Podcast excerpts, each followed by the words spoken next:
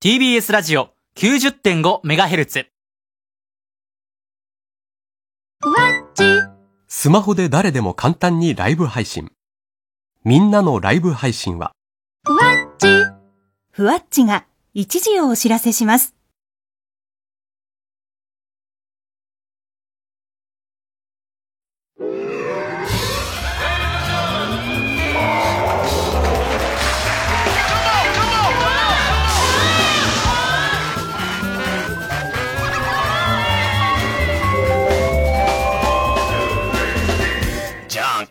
も皆さんこんばんは、爆笑問題田中裕二です。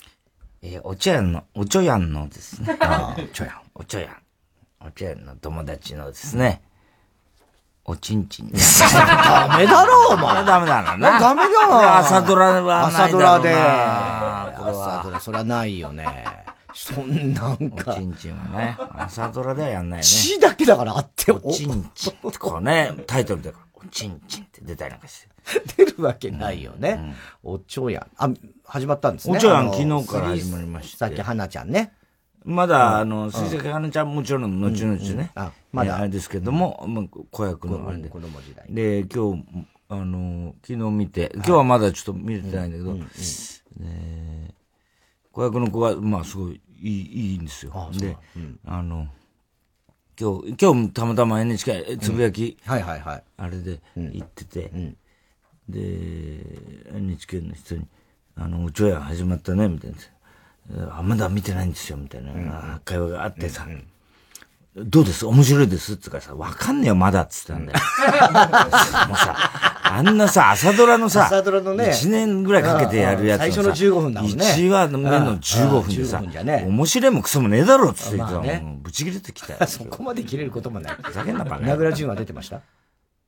名倉潤名倉潤出んの？出るニュースになってたよ。あ、本当？うん。まだ出てないあ、それは知らない。まあ俺もどんな役かまでは知らないんですけそういうのは知らないですけど、あれ、トータスは出てましたよ。あ、トータス出てた。トータスがおちょやんの、うん。あの、いわゆる何や、何は千恵子さんなんですよ、はいはいはい。あれね、で、のお父さん役で、トータス、まず、飲んだくれの、飲んだくれの。うん、ガッツだぜーとか 言いながら、ガッツだぜって言ってました？あ言ってましたね。ガッツだぜーおかしいなんて言ってた。ねえ。お父ちゃん、もういい加減にせえやとか言って、ガッツだぜーガッツだぜ言っちゃうんだ。アドリブかな。ドゥザド根性つってましたけどね。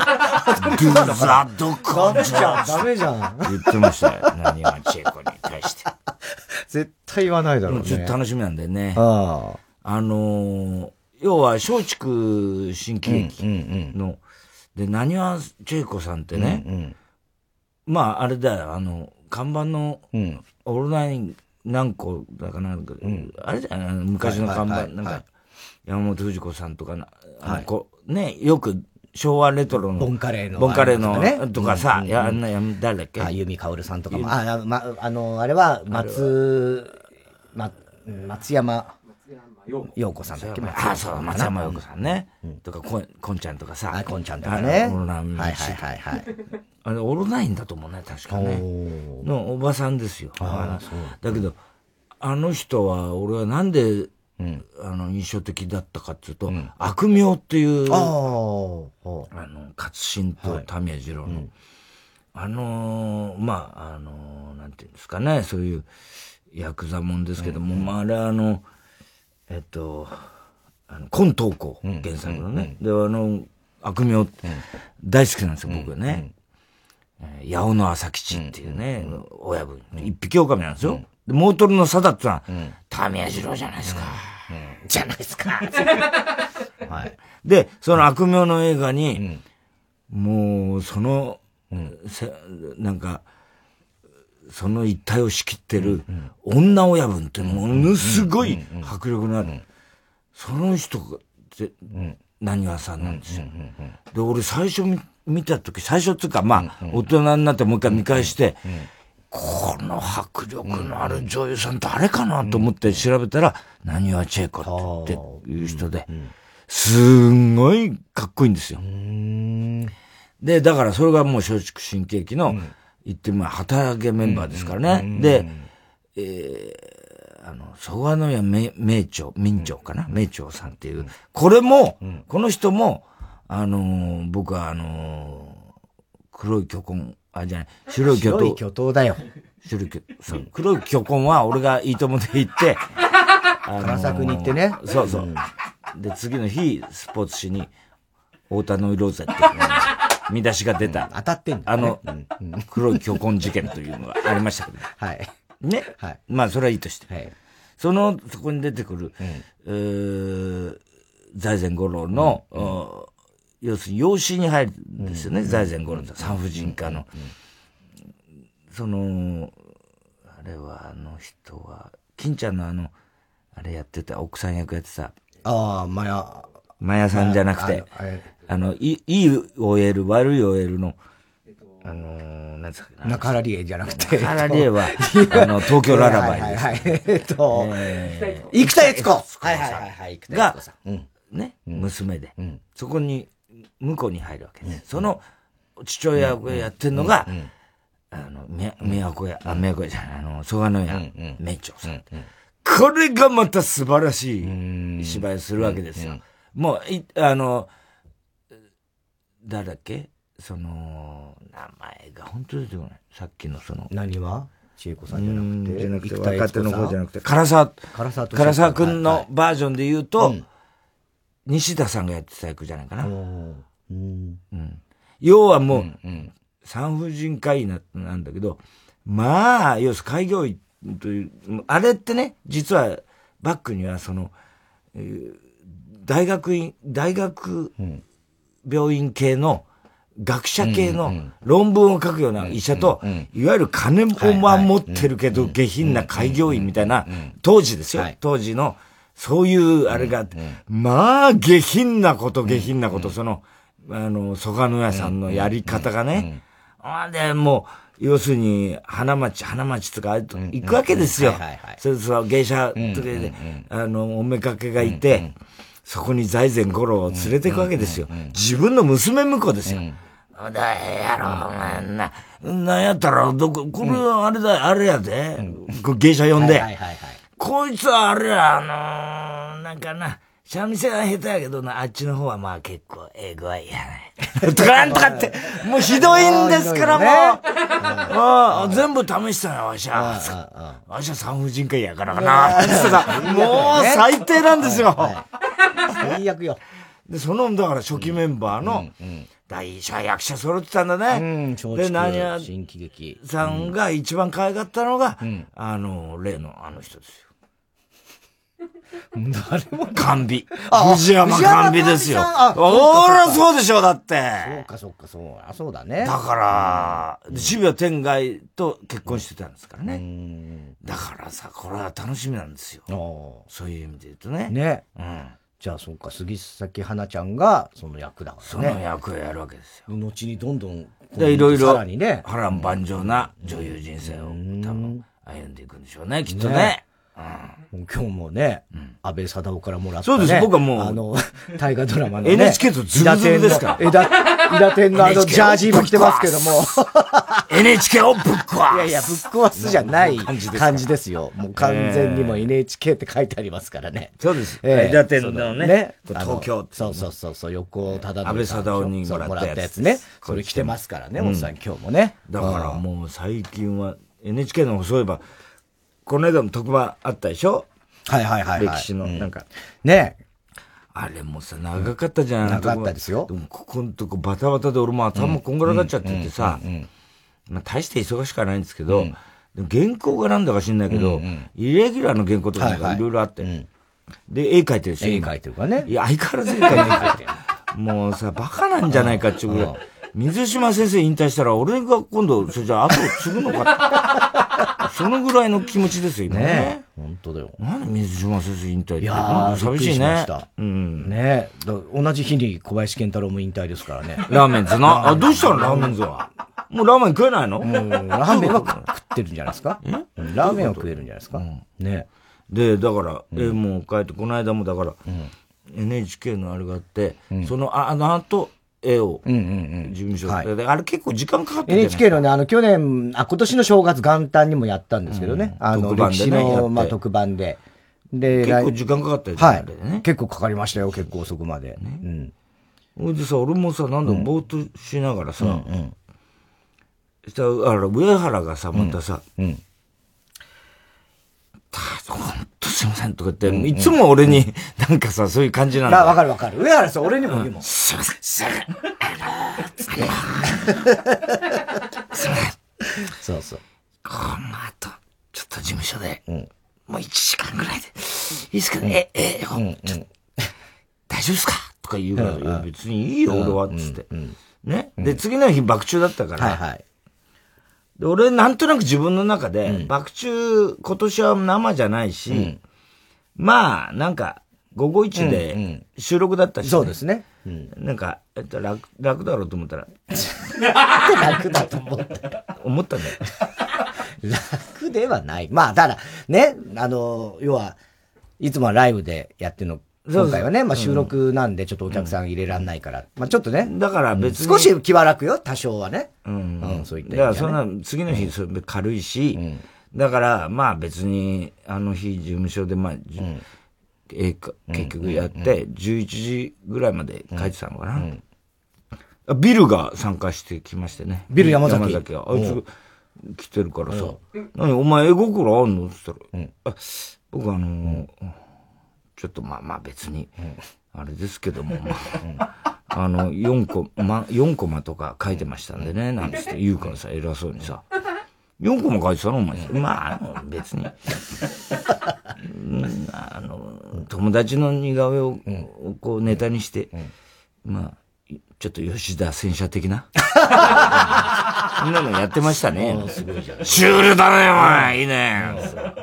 お前才能あんだな。いや、別に、僕はそういう才能とかそういうことはないですけども、まあ、でも、3歳の頃から、まあ、あの、ずっと今まで、あの、高校生ぐらいまでピアノは習ってましたけど、あの、才能というわけでもなくて、やっぱピアノすごいな、ボンボンだ。お前覚えてんだな。すごいんだ。じゃあピアノ弾けんだ。いや、まあ弾けるって言ったら、僕は別にそういうんじゃなくて、僕はあの、楽譜で弾くのが嫌で、あの、結構自分で耳で覚えて弾く方なんで、それほど大したことはないです。おい、てめえふざけんなよ、この野郎 なんで調子乗りやがってとか言う。ね。で、やってて、ビールと、て竹内がまた、あちきも、来ましたね。あちきも。よいしょっとなんつって言いながらさ、ね相変わらずビールをさ、塗ってんだよ。まだ終わんないんだよ、あの映画。ね塗ってんだよ。で、ビルが来たんだから、ビルに塗ら、ビルを塗るか、みたいな、なんか言いながらさ、ね。ほいでやってたんだよ。ほいで11時ぐらいまでかな、やって。で、帰って、ね。で、あの、上原が、車で迎え来て、で、家の前で、じゃあ、すいません、明日、本当に、あれなんですけど、明日、9時出発でって言ってさ、ガーンみたいな。俺さ、午後1ぐらいだと思ってやってたんだよ。ね？はぁみたいな。あの、もうちょっとさ、動揺しちゃってさ、あなんかそう息が詰まっちゃったりなんかして。そうか、だったらもっと早く切り上げるべきだったんだと思いながら、あ、それからこんなタイミングで本当に申し訳ないんですけども、ブロスの原稿が、締め切りが過ぎてます。え えー、みたいな。俺もうさ、スケジュールよくわかんなくなっちゃってて。わかんなくなっちゃあれ、ったんだねブロスってもう書いたんだっけ？みたいな感じになってたら、はいはい。ブロスの締め切りが。あまあ、なんとか伸ばしました。日曜日まで。ね、ど、土曜日だあ。よ。土曜日だからね。ね。参ったなーつって。ほいで、やってさ、もう、なんか、そしたら、ほら、爆中、はいはい。ね、朝さ、行ってさ、もうその前のリハの時に、はい。あの、いろいろダンスとかなんか、はいはいはい。もうすごかったじゃん、あの練習も。大変な。ね。ね。うん。で、行ったらさ、また長、長野が、はい、長野でね。青い髪の毛しちゃってさ、お前何あそれ、ね、テーマ鬼滅だからさ、鬼滅に合わせたの？って言ったら、いや、あもちろんです。とかなんか、適当なこと言ってさ、で季節隊村柱、ビートたけし、ポコジンの呼吸ってバカ野郎って俺がやったら、え、鬼滅ってそういうやつなんですか？あいつもさ、本当にさ、じゃあ見ない俺。そんなんだったら見ないわ。鬼滅ってそういうやつだ、たけしさんやってんですか？あ、じゃあ、じゃあ、かんだ、あ泣けないもん、それじゃ。ないでしょ。なわけがない。こんな、ねずこは嫌だ。竹じゃなくてポコチンを加えてる。え、そんなやつなんだ、鬼滅。あ、じゃあ見ないわ。そんな、なんで一生見ませんよ、鬼滅は、なんつって。なんで大ヒットしてんだよ。バカじゃねえ。ポコチンの呼吸あ、そういうやつは見ないな、俺は。一生見ませんよ。そんなたけしさんがやってるような、そんな漫画、漫画だったら、みたいな。あの、見る気なくしたななんつってやっててさ。ね。で、また、あの、今度、花子もね。はい。花子は出んだけどさ。宮下草薙とか花子とかね。花子のあいつ、なんだ、村上春樹に似てるやつはさ、うん、あれもうただの小学生みたいにしか見えないな。いやもう秋山はね、なんか童顔でね。うん。うん。うん、ねうん。すごいよね。子供だよね。子供みたいに見えるの。なんか、全体的に。ね。ね。そうなのよ。それで、あのー、何ダンスっつうんだっけ？あの、 EXILE がよくやるさ、こうやってさ、あれなんていうダンスやる？ロケット。あの、違う違う、あの、なんか走え？ランニングマンランニングマン。ランニングマン。あれみたいなのもやるんだけど、うん、もうおじさんたちみんなね、あとロッチとかも出てんだけど、あの、みんなさ、もう中岡なんかもひどいわけ。もう、もう。ただ髪だけなびてんだよな。そうそうそう。髪だけはなびてんだけど。髪だけ風受けちゃってさ、なびてんだよな。こっちにほら、換気で扇風機があってさ、その風をさ、中岡の髪が全部、あ、なびいてんだよな、受けてな。そうなのよ。だからそこだけかっこいいんで、上半身だけど。上半身だけかっこいい。ランニングマンやってるとな。上半身がもうひどい、もう。ひどいんだよな。リハビリみたいになってるわけよ。うん、でもみんなできないんだけど、その秋山だけが普通にできるできんだよな、あいつな。もう、あれ、意外に小学生なんだよ。小学生みたいな。子供みたいなんだよな、小学生。校庭にいる子供みたいな感じそうそうそうそう。本当に。そうなのよ。ね。あとだから、まあ、壇蜜も今年も出ますね。脳みそダニエルズ。山中いろいろ。で、俺がまたさ、そのまたリハでさ、ずっとその踊りをやるときにもさ、ずっとな、あの、ふざけてさ、あの、先生が一生懸命やって、1、2、3とかでね、 one、two、three なんてやってんのに、ね、長野が一生懸命覚えようとしてるのに、長野の目の前でこうやって監督の話してる。カメラワークカメラワークで、パッパッとか言ってさ、このやつさ、松田優作の娘みたいなの 言ってさ、パッとか言ってね、なんか、AD の子でね、一人松田優作の娘そっくりなそうなんだよ。俺が松田優作のモノマネやってたら、そこにいたんだよね。何やってたのか俺も、本当に同時に俺も思ったんだね、あれ。あれ、ウーマラシャーの彼女じゃねえみたいな。そうだよね。どっち、どっちから覚えてんだみたいなね。優作の娘で覚えろよみたいな。優作の娘で覚えろって話。うん。グッとパッと邪魔してたんだよ、ずっと。したら、あの、稲本ってね、いつも、あれ、ディレクターのね、あれが、あの、あの、長野さん、ちゃんとやってくださいとか言ってさ。俺には言わないからさ、絶対。あの、大津さんなんでこの人を注意したんですか？なんだ、長野怒ってんだよ。なんでこれ、なんで大津さんに注意してんの？長野には厳しいから。長野さん、お願いします。あの、踊り練習してください。俺がもう前でこう。いやいや、俺じゃない。この人が邪魔してんでしょ言わないんだよなーって。なんで言わないの太田さんにはみたいな。ずるいよ。ずっと言ってたよ。そうそう。毎年そんな感じだからね。楽しかったね、今年もね。うん。ほいで、お前が結局さ、あのあれなんだけど、結局さ、俺がほら、まあ、ねずこの役でやるわけだけどさ、あの本番の時もそうなんだけど、ボケまくるわけじゃない、俺が結局さ。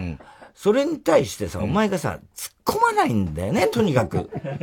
そこが俺は本当に、あの、一番の問題だと思うわけ。そう、ずっと言ってたよね。うん。いや、だからその、ね、鬼と鬼の方の連中と、こっちでやるわけじゃない、で、お前がその炭治郎の、俺は炭治郎役、ね、まあ、棚次郎ね。で、俺は、あの、骨を加えて、ねずこみたいにね、竹の代わりに骨を加えて、ね。ね。それでやる。ピカコ。ピカコっていうんでやるわけだよ。それで、それぞれ何の呼吸とか言って対決するときに、本当だったら別に台本上俺は何もしないのに、要するに本番ではさ、それもう全部俺が割って入ってさ、全部その相手を倒しちゃうとかさ、そういうこと何度もやってんのに、なんとかの呼吸とか言ってお前はさ、何にもそれに突っ込まずに、よし、許せんとかなんかさ、自分のセリフをずーっと言って、だからさ、誰も俺に突っ込む奴がいない。何やってんだかわかんないんだよ、それ。本当に。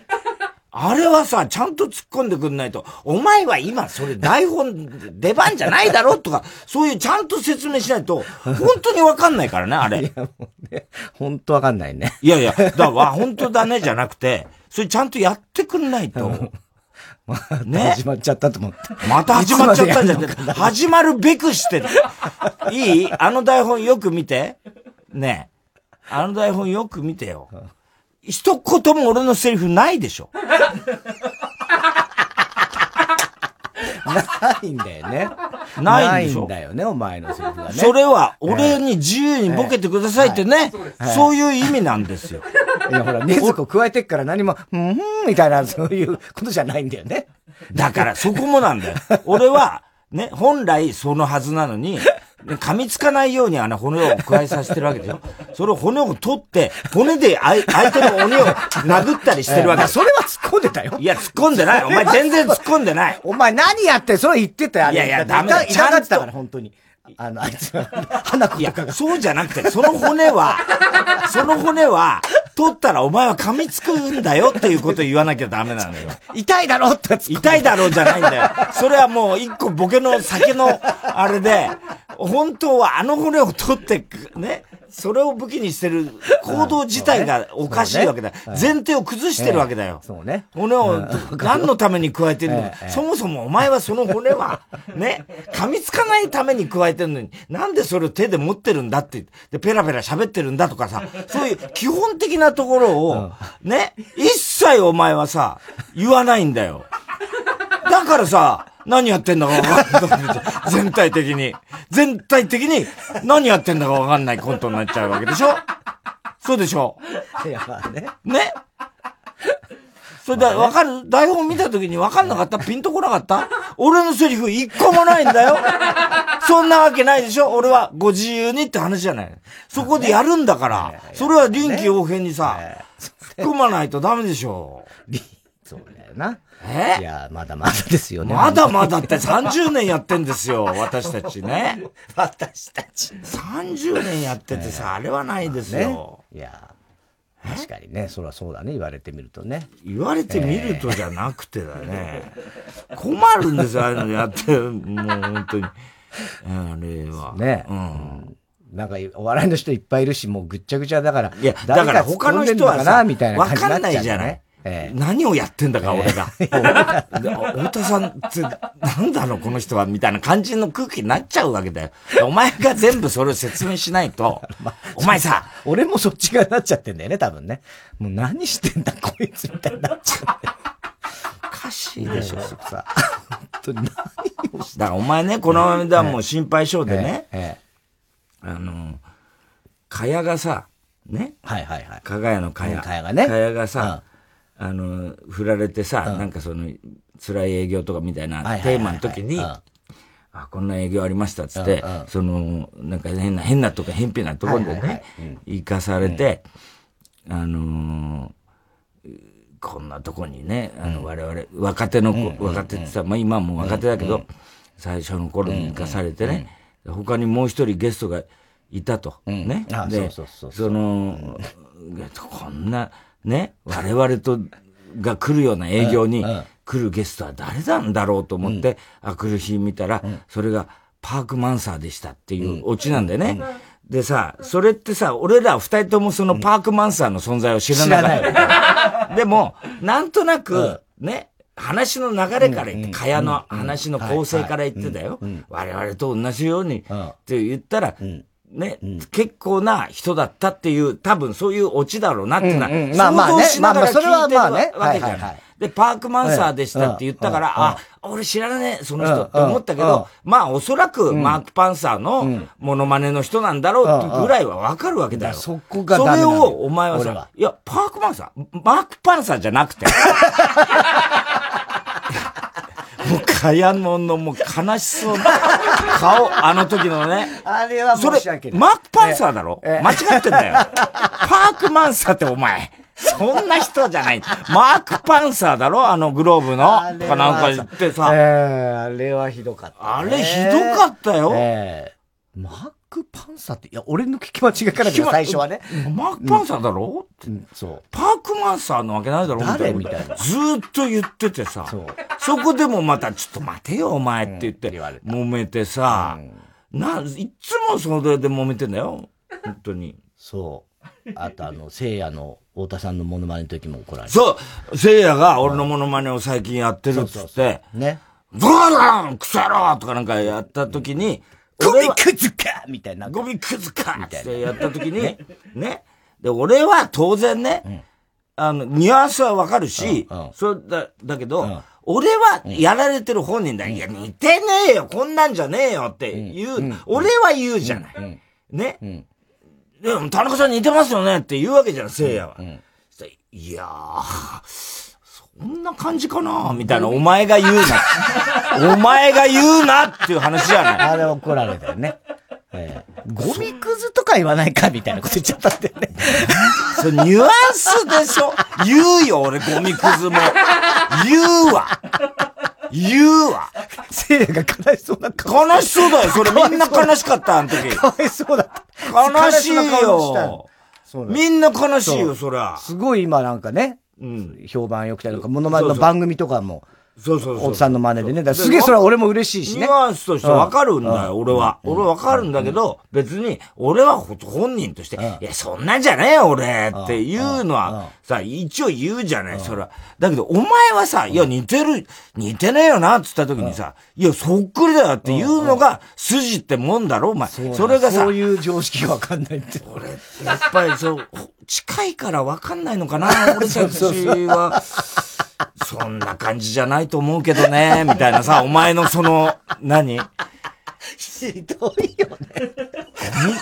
ゴミ、ゴミくずとかはこいつは言わないからね、みたいな。ほんとダメねその感じ？いや、ダメだよね。だ全然ダメですよそれはさ、どうすりゃダメじゃなくなるかがもうわかんないよね。いやいや、覚えればいいだけの話。覚えることこういう時はこうって。いや、でもそれはもうさ、それができたらもう30年前にもわかるじゃん、そんなの。わかる ?20 代でもそれは間違いないでしょ？まあね。俺も状況によっってはそれそっちそうだと思うのよ。ん別に。なん、べなんか、例えば同じ状況でも、いや似てるよって言う時も多分あると思うのよ。わかんないんだけど。で、俺多分その時は、ゴミくずっていうセリフになんとなくちょっと引っかかったっていうのが。なんだっていいわけそうなんだけど。クソ野郎とか言うから俺あ、そうだ。な、わわかんないけどね。例えばゴミくずかどうかも合ってるかどうかわかんないけど、多分なんかその辺を、たまたまなんか、頭の片隅にきっとあったんだろうね。で、それをね、なんか優先させるところがダメなんだと思うんだよね。いや、大津さんの言う通りなのよ。うん別に。で、状況によっては別に本当その通り俺はや急ることがあるにひどいことを言うみたいなニュアンスがあってりゃいいわけじゃない。うんそうそう俺の真似っていうのはさ。そうなのよ。で、別にさ。てか似てるとも思ってんだよ、俺。俺はてた。思ってる、思ってんだけど。思ってんのに何あの思ってんだけど、な、あの、なんていうの、その時に思ったのは、あ、大さんが似て、だから、大さんが似てないって言ったこともちょっと意外だったわけ、俺は。だから、あの、普通に喜ぶ。で、いつも、お前の真似をする俺喜んでるじゃないで、喜んで、だから似てない、そんなんじゃないって言うと思ってなかったんだよ、俺は。喜ぶだろうなって、俺も嬉しかったしね、聖夜が真似してるの。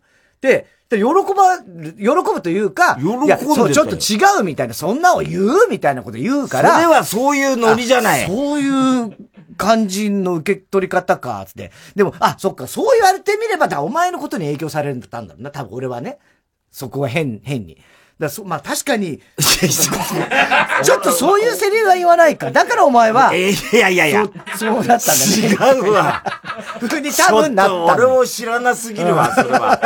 本当に俺はそういうのをちゃんと判断していや、俺そんなんじゃねえよっていうそういう場面って見たことない？モノマネやられてる人がそういうリアクションする。あるよあるよあるでしょ？いくらでもあるそれをやってるだけの話じゃないですか。ね。なんでそこまで説明させなきゃいけないんだよ。そうなのよ。なだわかんない。だから本当に俺が、俺の独特な感じ方なんだよね。それが常識と違うってよく言われるとこなんだよね。だからツッコミがずれるのよ。お俺の影響を受けすぎなんだよ、お前は。だからまず、ん本当に俺の想定外だったわけ、お前のリアクションがね。俺の中で多分。いや、だって。俺が大笑いしてました。いやいや、だから別に怒ってるとかムカついてるなんて思ってはないよ。喜んでないって喜んでるちゃちゃちゃ、喜んで、わははーなんていう感じじゃなくははとは言ってないですよ、そりゃ。あ、なんかでも そういうか、言わん、なんかなんつうの？ね、に似てるみたいになったから、あ、そっちの見方でいくと、あ、まあ確かにわかるよっていう風になっちゃった、待ってよ。そこがダメなんだよ。怖いわ。俺のせいにされちゃうんだ。違う違う、せいとかっていうよりも、だそうダメなんだじゃあ俺はもう本当に、それ似てる似てるって言わなきゃいけなくなっちゃうよ。そうじゃないとだってそう、お前がどう出るかわかんないんだから。で俺が下手なリアクション取ったら、お前がそっちに行っちゃう可能性があるって、俺は今回、いや、それで知ったことによって、まあでもあんまり深く考えない方がいいかもしれない。いやいや、これはちょっと俺のリアクションによって、この場の空気を悪くしちゃうと思うから。だからどっちに出るかわかんないからね。普通にお前が同じリアクションしても別の日だったら、いや、似てるよって言ってる可能性もあるから怖いんだよね。瞬間その時思ったのが、その。でもお前は似てると思ったんだろ？うん。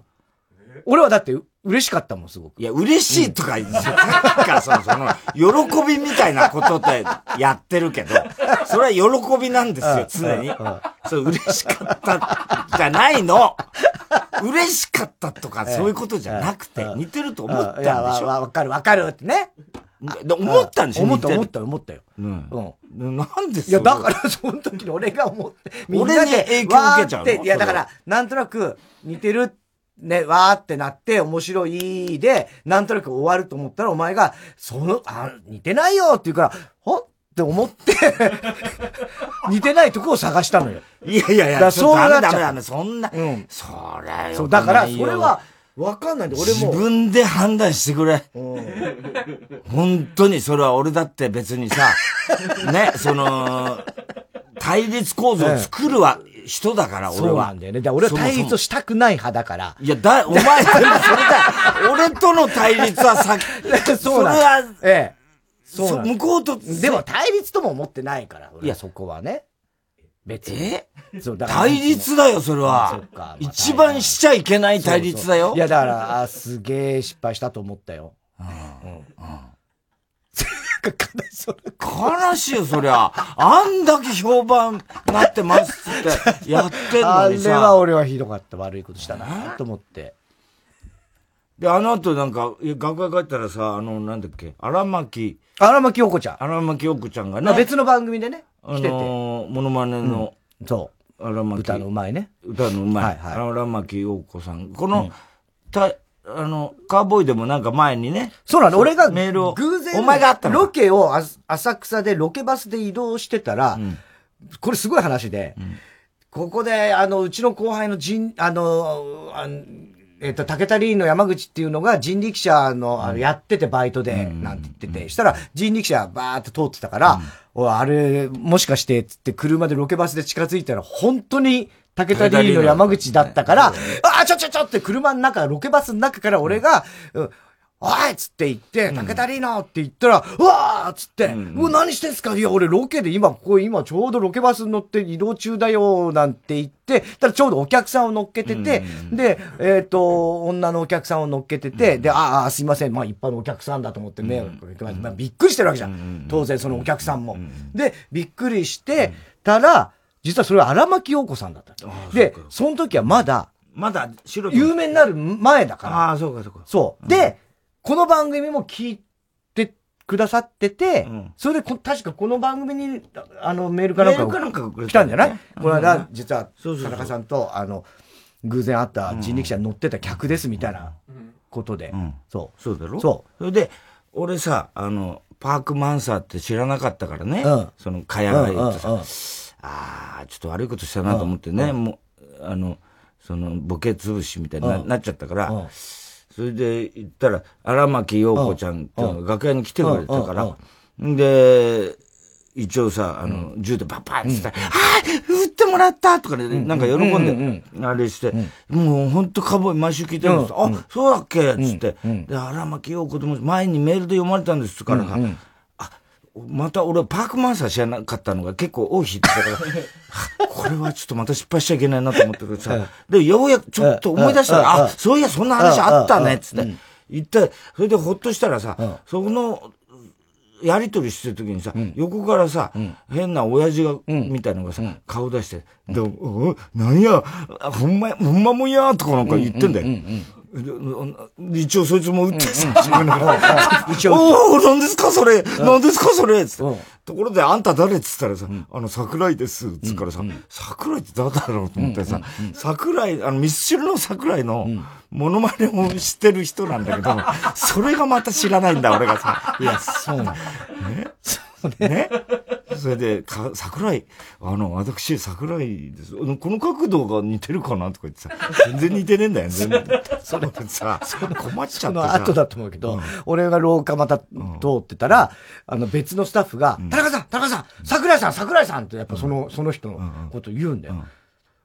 別に、どっからどう、例えばね、マイケル・ジャクソンみたいな格好してる、マイケル・ジャクソンのモノマネの人とかわかるけど、別に誰がどう見ても桜井くんに似てるわけじゃない。そうだよ。で、ちゃんと説明しないんだよな。そうそうそう。で、桜井の真似をしてますって言わないんだよな。の桜井くんのそっくりさんで、でもそっくりさんでもないんだけど。似てねえんだもんな。ね？モノマネしてる人みたいな。そう。で、で、桜井さん、桜井さんって指さして言って別に俺、どっかで知り合いだと、俺も桜井さんっていう人かもしれないと思って、うん、あ、あ、どうも、みたいな、なんか、うわ、やべやべ、わかんないわかんないって思いながら、ああ、どうもって言ったら、どうも、ミスチルの桜井です、みたいな、そういうことかいみたいな、そうことになるんだよね、あれ。だからさ、ミスチルの桜井ですも言わなかったんだよ。桜井と申しますって言うから、俺普通の桜井、なんだろう、こいつはと思って。それで、また荒牧陽子も説明しないんだよ。一緒に番組今出てまして、ってさ、知らねえよ、そんなこと知らねえよ。誰なんだ、お前はみたいな。おそらく芸人だろう、みたいな。そしたら、桜井俊和ですって言うんだよ。さ、あ、それでようやく、あ、桜井の偽物かと思ってさ、ようやくわかるというさ、俊和俊和って言うんだよ。ほら、あ、なるほどとかって言ってさ、それでようやくわかるっていうさ、パークマンサーでショック受けたらさ、また桜井俊和でも、さらにさ、同じような目にあってさ。ね。確かにね。うん、あのー、俺らの楽屋の前に、その日、多分モノマネの人がいっぱいいたらしいんだけど、うん、あの、坂本冬休みっていう坂本冬休みっていうのは、って、そう、ね、そう、それは知ってたんだよ、俺は。もう一瞬、一瞬わかんないから、坂本冬美に見えたのよ、その文字が。で、あ、で、この間日曜さんで来たば、来てくれたばっかりだし、ね、倉田さんの曲でっていうのあったから、あ、楽屋もしかして挨拶した方がいいかなぐらいに一瞬思って、よく見たら冬休み、あぶね。え、紛らわしい。紛らわしい。そうなんだよ。紛らわしい。偽物がいっぱいいるから。本当に。もう、あの、ウィッシュの大悟とメンタリスト大悟ぐらいややこしかったよ。よ本当に。もう行くとこだったよ。ね。入っちゃうな。勘弁してほしい。あと金子健介な。金子健介じゃなくて、太田さんはず、常に金子健介って言うけども、あの、宮崎健介。あ、宮崎健介。奥さんが金子めぐみだ金子健介って思っちゃってね、はい、違うんですよ。宮崎健介な、はい。あれもひどかったな。参りましたよ、本当に。なんだろうな、ね。棒立ち状態な。もう。なんなんだ、あいつ。何しに来たんだよ、あいつ。謝りに来た。謝りに来ました。で、終わってからさ、うんうんまた楽屋に謝り来てんだよ。い。らない、知らないよ、俺なんか。まあでもまあまあ、ご夫婦としてはね、時間をなんか割いても申し訳ございませんみたいな。ね。で、宮崎がこう言ってさ、で、チラチラ話してたそこに松村くんが、あの、あっこにお任せてってね。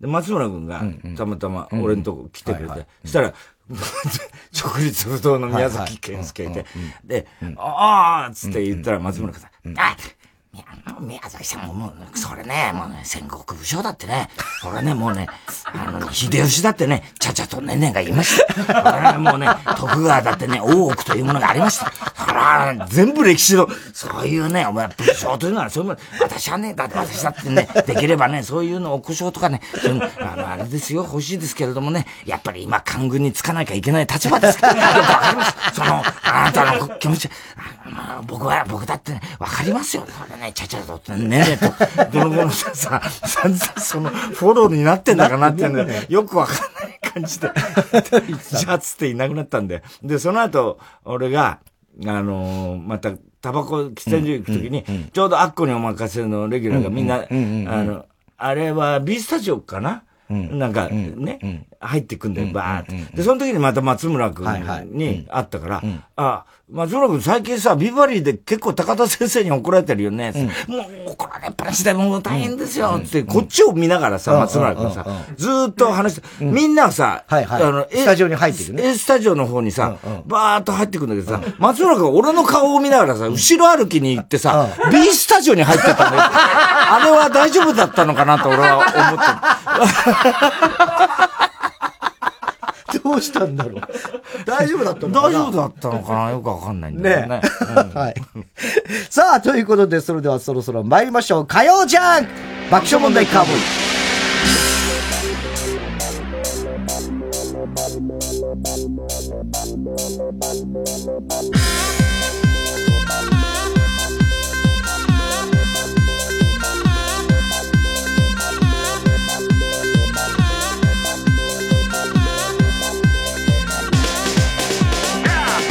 改めてこんばんは爆笑問題田中裕二です。太田です。今日の東京は晴れ時々曇りで日中は15度。ちょっと割とまあ最近してはね。あの少し暖かい感じもありましたけども明日水曜日は曇りで日中は今日より寒くなって11度から12度だから寒い。もしかしたらところによっては雨が降るところもあるかもわからないですね。ただその後は割と雨は降らないような感じですが寒くなってきたということでもう師走12月ですからね、いよいよ。ね、そうやって爆中取ったりね。そうですね。明けましておめでとうなんて何度も言ってるはい、もう言ってますからね。はい、その、NHK の歴史の番組も元日のね、あの、放送のやつだったりもするんでね。はい。えー、で、昨日あの、田中裕二の野球部の生配信、ね、ショールームでやりましたけど、ね、見てくださった方々ありがとうございました。ね。どうでした？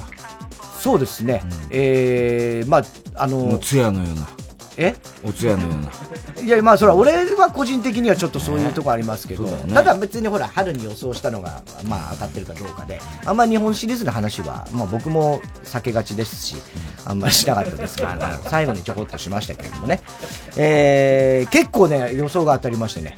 あ、そういろんなところで。僕はね、あの、パ・リーグの予想は1位、2位、3位まで全部当たったんですよ。うん、ソフトバンク、ロッテ、えー、西武っていうね、そういうの。だからまあいろんな個人賞なんかもいろいろ、まあ楽しかったですよ。で、またそこにもあのビルが手伝いに来てて、うん、で、終わってまあちょっとこう話をしてて、でもビルはもうずっとお手伝い来てるだけで、何も喋らない黙ってたんだけど、お前そういえば野球は何好きなのって言ったら、うん、え、まあ、最近はあれなんですけども、大阪にいた頃は僕はもう、もう阪神一筋で、みたいな。で、あいつ聞くと、いろいろ全部知ってるんだよね。その代わり、全く喋らないに聞かなきゃね。うん、そう。で、あの、阪神の、それこそ、ちょっと昔のね、うん、の阪神のことはもうやたら詳しい。うん、そう、そういう。で、またあの、あいつもいて、竹内もいて、同じような、メンバー、メンツ似たようなメンツで、だから、昨日やってましたけどもね。えー、今日も紹介した人、そしてハガキメールの方にね、えー、オリジナルステッカー、特に印象の残った一名の方には番組特製のクリアファイルを差し上げます。20、ステップアステップ。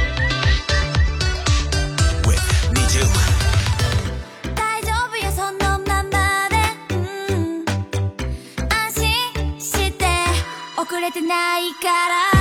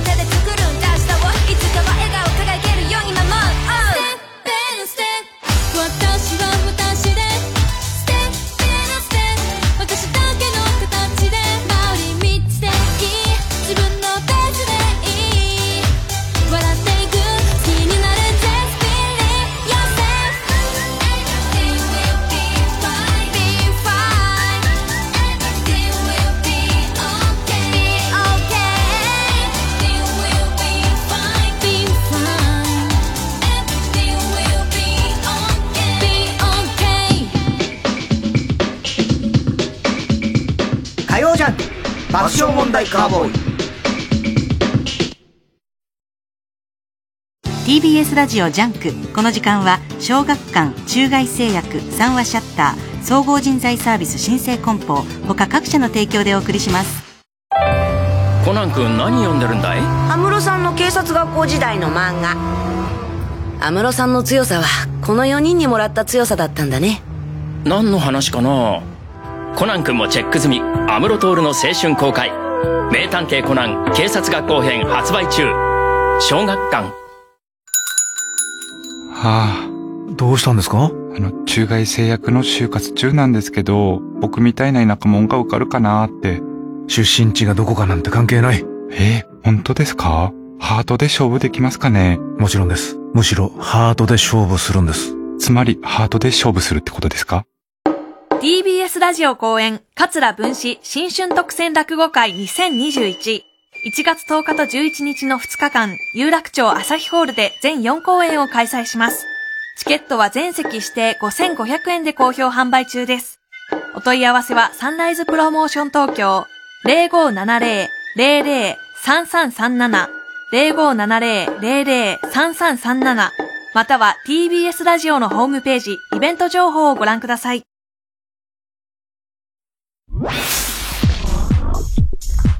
火曜ジャンク爆笑問題カーボーイ。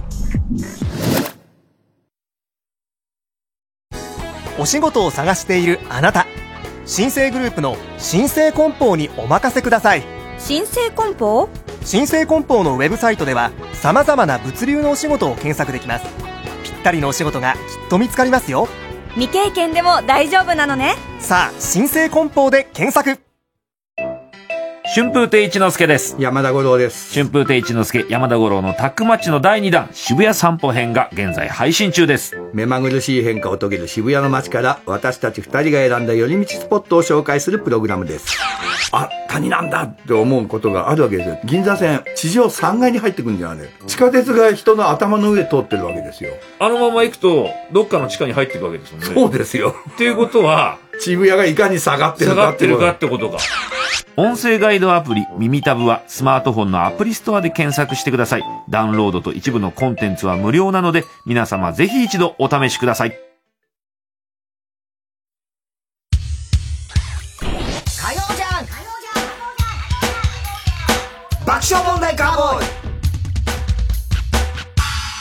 それではコーナー行きましょう。今週の思っちゃった。はい、今週あった出来事を受けて皆さんが勝手に思ってしまったこと、想像してしまったことを募集しております。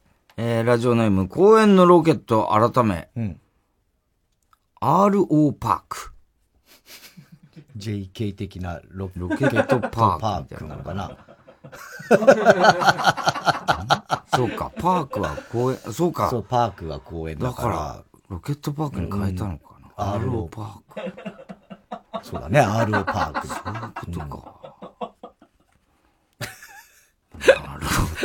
なるほどだね。太田さん、もうそろそろ年末年始は休みたいなと思っている人、こんばんは。うーん、まあね。まあ、でも年末年始はもう毎年ね、なかなか。今年は年またぎみたいなね、大晦日がなさそう大晦日はないかもしれないね。たまにネタテレ朝に捨てられたから。捨てられたとか言うんじゃない。やっぱり捨て、捨てられちゃったな。ちっちゃい声で何言ってんの？寂しい。ちっちゃい声で何言ってんの？寂しい年の瀬になりそうですけど。ねえ、本当に。えー、水島真司先生引退。ねえ。ねえ、ニュースを見て思っちゃったこと。うん。今、水島先生に、水島真司先生にインタビューしたら、いやー、まさかここで引退するかも。って答えてくれると思う。ね。これはね、自分で書いててねね山田がホームラン打つ、自分で書いてる漫画ですよ。まさかここで山田が打つとはね、ってね。そういうもんなんでしょうねすごいですよもう。天才というのは。天才ですよ、本当に。ねえ。ちょっとね。永遠に続く物語だと思ってましたからね、あのドカベンというのはね。うんね。アブさんとかね。えー、ラジオネーム、だるまボーイ。うん太田さん、うどんの小を頼むとき、片玉でという人。言わないです。こんばんは。はい。ラーメンズ、小林健太郎の芸能生活引退うん。のニュースを見て思っちゃった。うん。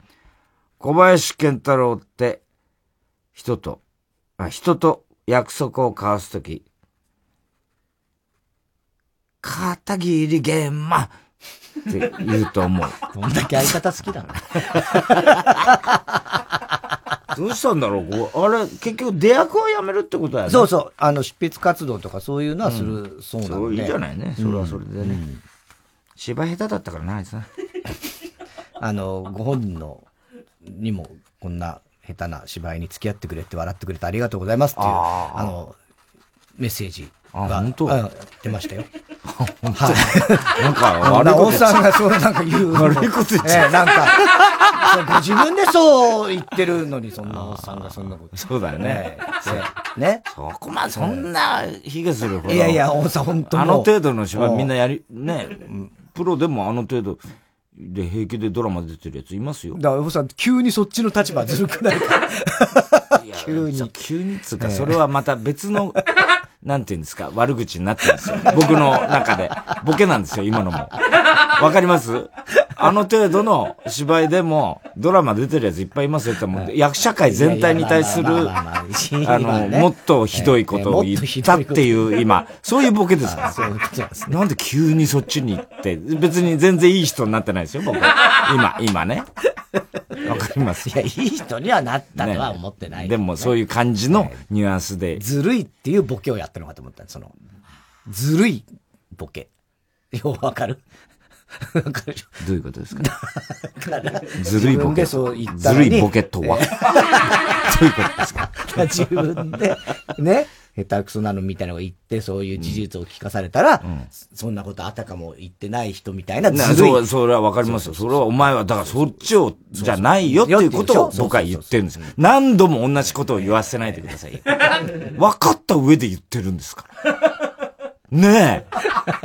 分かった上で、てそれは違いますって言ってるんですか？はい、分かってますよ。うんだ ずるいボケも分かるし、だからそういうこと。だから、それを分かってるっつうの。先に。先に分かってるっつうの。つうの？つうの？じゃなくて。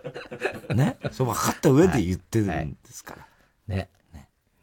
いや、だから、ね、あの、片桐はだからどうするんですか？役者いや。、でも今まで通りじゃない？片桐なんてね、別に。まあまあねそんな、ラーメンズだって、まあ定期的にはやって公た演とかだろうけど。はなくなっちゃう。まあね、うんやんな、ライブとかはないけども、っていうね、ことなんでしょうね。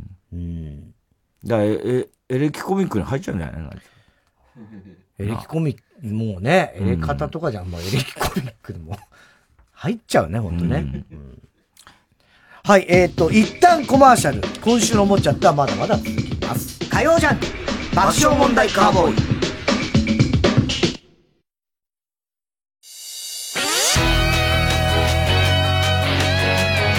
ここでブザーのブザービーターをお聴きください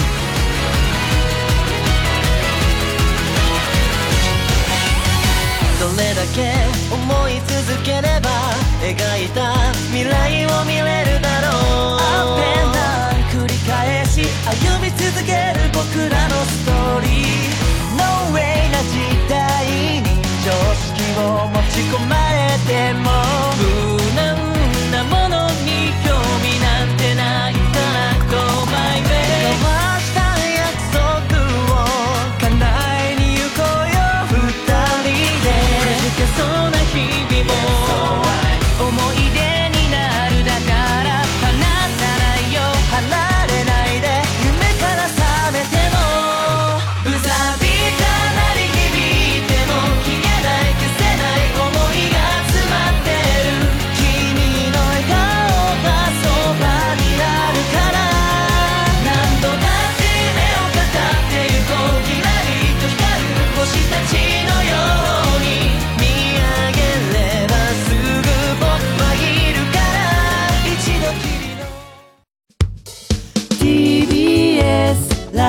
用九マル五九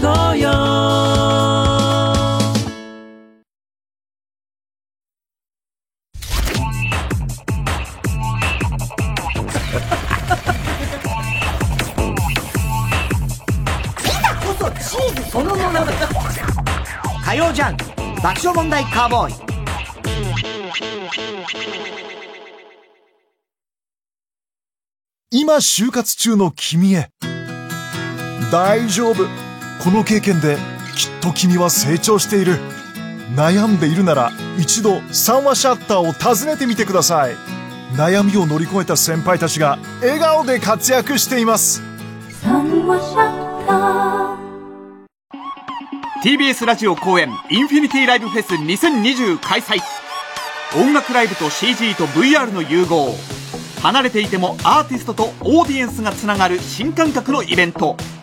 12月12日土曜13日日曜の2日間開催。会場は皆様のお好きな場所で専用の VR ゴーグルをつけて参加。新しい時代のライブをぜひご体感ください。詳しくは TBS ラジオイベントページまで。TBS ラジオ公演ハイパープロジェクション演劇ハイキュー。日向翔陽役の醍醐虎汰朗です。孤爪研磨役永田崇人です。演劇ハイキューシリーズ最新作ゴミ捨て場の決戦12月13日まで上演中です。公演の詳しい情報は演劇ハイキュー公式ホームページか Twitter でご確認ください。やろう！もう一回がない試合。TBS ラジオ JUNK。この時間は小学館中外製薬三和シャッター総合人材サービス新生梱包他各社の提供でお送りしました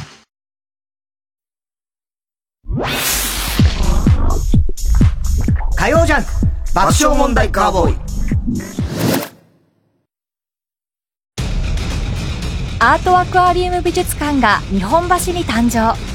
累計来場者1000万人を超え夏の風物詩として愛されてきたアートアクアリウムがアートアクアリウム美術館としてオープン。年間を通じて楽しめ美しい金魚の生命を五感で楽しめる演出を施し来るたびに新しい発見をお届けします。生命の宿る美術館をコンセプトに3万を超える金魚の織りなす美しさ神秘的な世界をぜひご体感ください。詳しくはアートアクアリウム公式サイトをご覧ください。Audio Movie. 村人の半数にあたる8人が殺された。人呼んで平成の八つ墓村。噂が飛び交う限界集落記者は猟奇殺人の源流を追う。連続放火殺人事件を追った話題のノンフィクション「スケビの村」を元にした完全書き下ろし高音質オーディオドラマがついに完成。出演舞羽美美中村隼人ほか。私東京から事件のことで。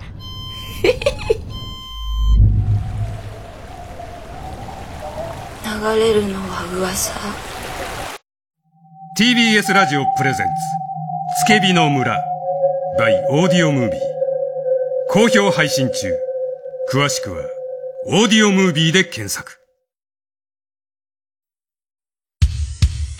火曜ジャンク爆笑問題カーボーイ。さあ、今週の思っちゃった続きでございます。えー、クリカンネーム。次元五右衛門、アンケよ。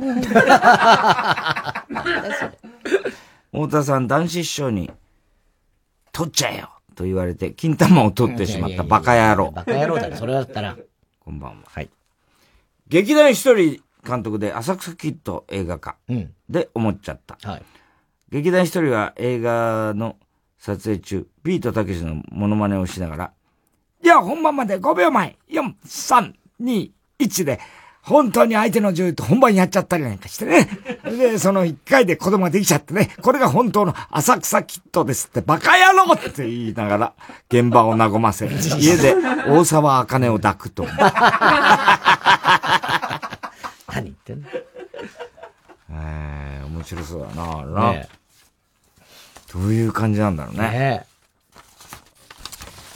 そういや、あの、花子の、あの、二十のほら、ダンス散々ね、はいはい練習しててさ、あいつ岡部がさ、もうさ、可愛い、一生懸命頑張ってさ、ね、あの、で、ネズミの格好でさ、ね、可愛い格好して、脱いだ瞬間さ、胸毛だらけだったの、ドン引きだったよ。すごいよな。すげえん。ドン引きだったよな。いや、まあ、そこまでいかないけど。何20を可愛く歌ったった後さ、汗だくになって脱いだらさ、全身胸毛だらけなの。あれドン引きだな、あれ。すごいのよ。もう腹いってギャランドゥまで全部繋がってて。すごかったな、あれ。なかなか見事な。うん。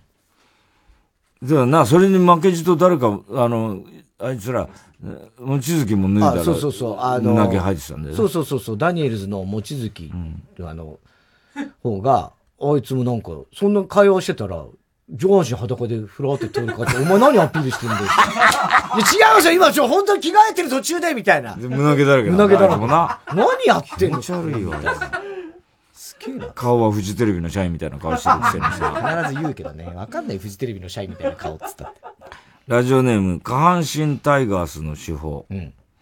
太田さん、オナニーで出した精子を着古した T シャツでふ拭って、これが SIGs、SDGs。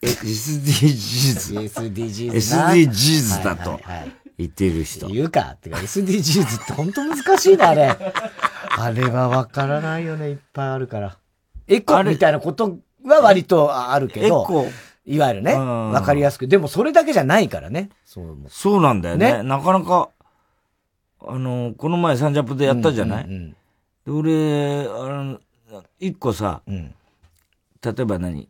あの、ペットボトルで、それを再利用して、はい。その、スニーカーにするとか、そういうのの中に、あのーコーヒー豆で、その、一回出したコーヒー豆が、ね、それが、あの、カスになるから、それを、あの、洋服に再利用して、それをね、なんか洋服の生地にして作った洋服みたいなのやってたけどさ、コーヒーのカスは別に自然に捨てりゃいいんじゃねえかと思っちゃう。そう、一回さ、なんか科学的なものに変えるのはどうなのそうなんあの、よくわかんなくなっちゃった。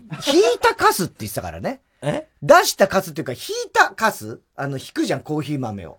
すと、まあまあもちろん同じなんだけど、それも自然で。自然なものでしょ、うんうん豆って。そうそうそう。あ、でも一回焼いてるからってこと？そうなんじゃないか。どうなんだろうね。か、その引いたカス、再利用って。だから、肥料とかにはなるのかもしんないけどね。もともとね。ありそうだよね。普通に捨ててもうん別に、害はないんじゃないうんないのかなって。確かにね。ペットボトルとかとは。むしろそれを服にする方が、なんか、そこに科学が加わるような気 気がしてならないんだけど。なるほどね。よそうか。くわかんないんだ。よ、あの辺が。そうなのね。うん確かにね。あの、全部がエエコってわけでもないってわけではないんだよね。なんか、持続可能な考え方とかもそういうのも全部大きいだからね。あれ、LGBT だっけ？なえ LBG LBGT、ああいうのも入るんだよね。そうそう、い入ると思う。ああいうのももちろん入るから。リューチョル久しぶりに来たもんね、だってね。久しぶりだった。すごいね、弁が立つようになって、あ、流暢だな、こいつだと思って。流暢じゃない流暢じゃなくて流暢だな流暢じゃない。えー、田中裕二10億円豪邸建設家。もう完全に反 SDGs。そんなことはないですよね、これは。環境破壊ですからね。環境破壊言ってみりゃ別に、10億円の豪邸は。いや、10億円の環境破壊も甚だしいですよ。まずそこが違うからね。ハウスダストが出ますからね。えーのニュースで思っちゃった。田中さんの豪邸が完成した暁には、太田さんに田中さんの新居のトイレの蓋の上にうんこをする行為をやり返してほしいと強く思う。なるほど。やられたらやり返す。千倍返しだということで、私は床の上にうんこをします。常に、しかも常にです。うんこをしたくなったら田中の家に行って、床の上にして帰り、帰ってきます。鶴でしょ。常に鶴でしょ、それ。丹波さん丹波さんだけ。これはもうね。えー、続いて、ラジオネーム、笑福亭グルーチョ。20が、デビュー最速の紅白出場が決定して思っちゃった。20、20のメンバーで、普段の高校生活の中で空気の読めないクラスメートに対して、あいつマジで KY パークだよね。と愚痴っていると思う。それはちょっと言いそうだよね。っていうか、j y パークも言われそうだよね、なんかの時にね。今日マジで KY パークじゃねみたいな。三密だったね、流行語大あ、賞。流行語大賞3密。ねえ。そう。鬼滅カットばっかり思ってたな。まあ、鬼滅もね、トップ10には入ってたけど、まあ、やっぱり今年はコロナ関連にはなるだろうなっていうことじゃない？やっぱり、さすがに。そうか。うん。その中でも3密なんだね。まあ確かにルディスタンス3密が一番言われたかもしれないね。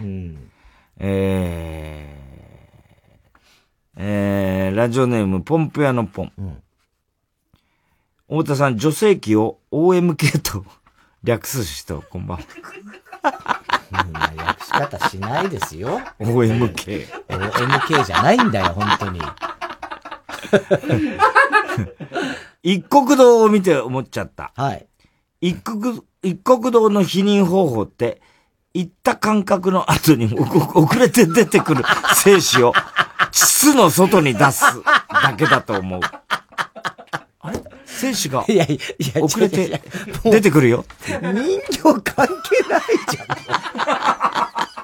どういうことなのよ。えー、ラジオネーム、寂しさが生きる原動力。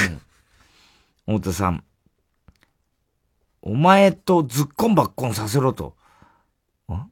お前とずっこんばっこんさせろと、萌えに迫る、おまこんまん。もう怖いわ、読むのが。もう、何言ってんだよ。おまこんまんって何なんだよ。えーえーっと、エディ・マーフィーを見て思っちゃった。エディ・マーフィーも。エディ・マーフィーが日本の昔話を話したら最後に幸せに暮らしましたとさ、エディ・マーフィー、エディ・マーフィー言うと思うだって。全然違うだろ。めでたし、めでたし。エディ・マーフィー、エディ・マーフィー。言わねえだろ、そんなこと。そういえば、あの、モ、モノリスのニュース知ってるモノリス ?2001 年のやつうんあれがさアメリカのユタ州の砂漠にさ、出たの？出たのよ。ええ出たのよ、モノリスが。そうモノリスが ついに出たのよ。ついに出たね、それで、わモノリスがって言ったら、消えたんだ。嘘でしょ？本当に。で、今度ルーマニアに出ました、モノリス。え、で、発見された。証拠あんですか？いや、わかんないニュースでしか。ええで、ルーマニアでもあって、それはまた別のモノリスで、表面に無数の円が書かれている。それはあるんですか、今も。もう、なくなっちゃった。ええ？だ、もうさ、ちょっと。何なんですか？わからないですね。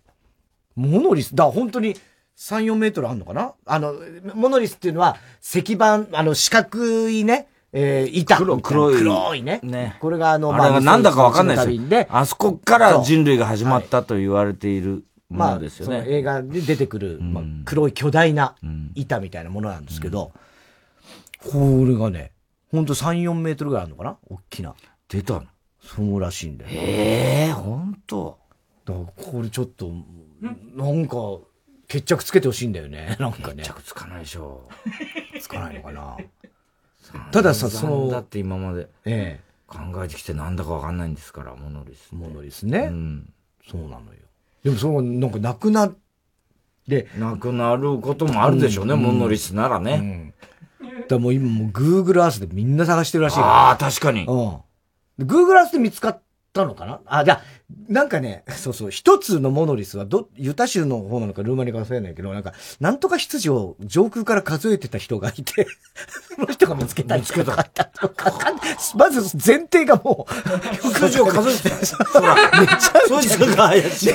一番怪しいじゃねえかって。ね寝ちゃう、途中で寝ちゃう。羊が一匹、羊がなんか。仕事なんでしょうけど。そうなのよ。モノリスがまあ出てきてるからね。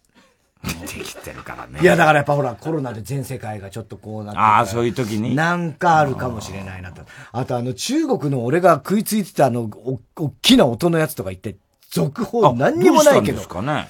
どうなってんだろうね、あれ。あんな大騒ぎしてるね。はい。えー、おはがきは郵便番号 107-8066TBS ラジオ火曜チャンク爆笑問題カーボーイメールアドレスは爆笑アットマーク TBS.CO.JP 今週のもっちゃったの係までお待ちしております。えー、TBS ラジオ今月の推薦曲リサ・ハリムで Hey Bone フィーチャリングミオヒカル Oh lady 平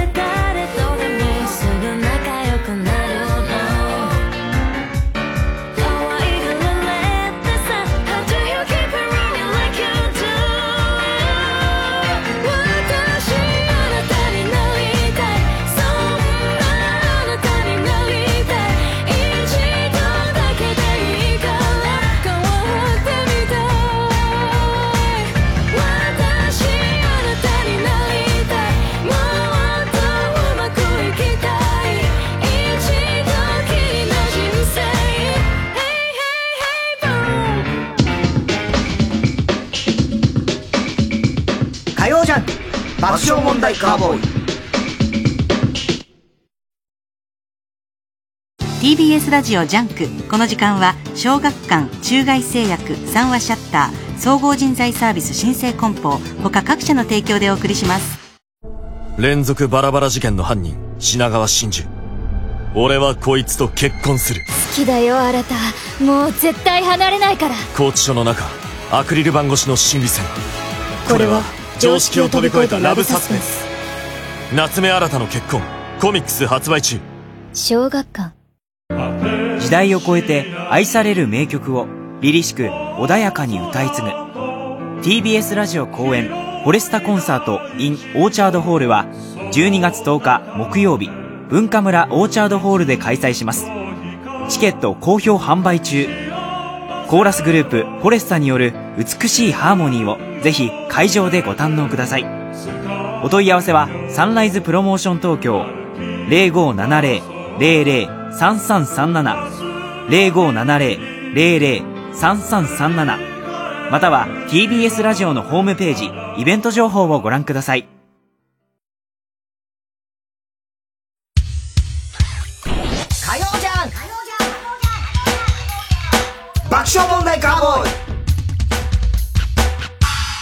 さあ、続いては太田さんがタイトルを適当に言って始まったコーナーです。三つあります。まずは。森の裁判。はい。えーラジオネーム、親子丼くん。アリの弁護人が異議を唱えるときに、唱えるときに、異議ありと言うと、裁判所内でクスクス笑いが起きる。あり、だからね。いや、ありが、異議ありって言った、言った。えー、新宿赤月。定期的に温泉に不法侵入をしている猿の一斉摘発が行われた。ああ、あるよね。入っちゃうんだよね。可愛いけどね、あれね。まあでもあれはだっていいいいんですよ、あれは。別に。自然の温泉。自然の温泉だからね 何それはいいんだけどむしろ人間の方が後から。ね。ね。うん。本当あれはすごいね。あれはでも本当世界的に結構見られてんだよね。うんうんあれはね。あとなんかラクダみたいなあれも入るもんな。ああ、カピバラで。カピバラも入るもんな。全然ラクダじゃないけど。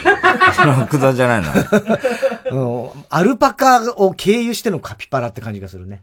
あ、アルパカとラカピバラってどう違うの？カピバラはでかいネズミですよ。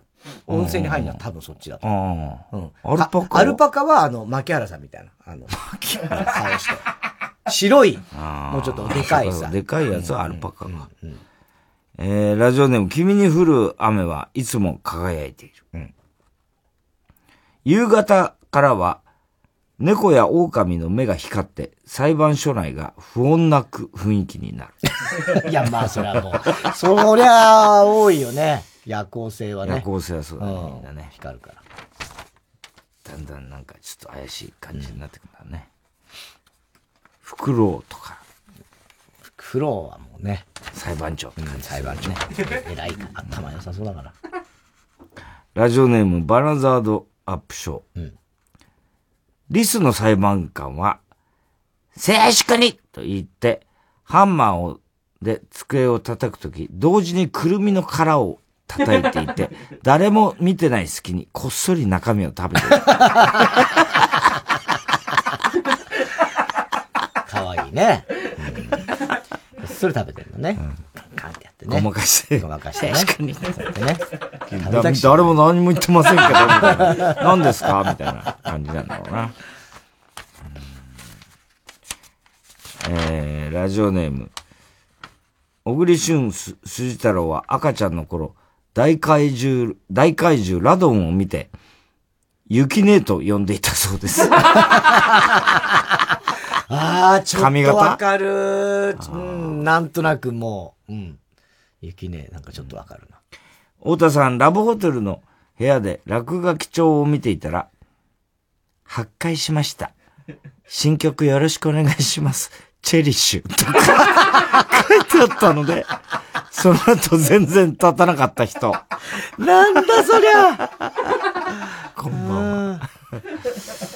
えー裁判官、裁判官から、やらなくてもいいと言われているのに、黙秘しますと言った後、アルマジロは必ず丸くなる。やらなくていいから、それは。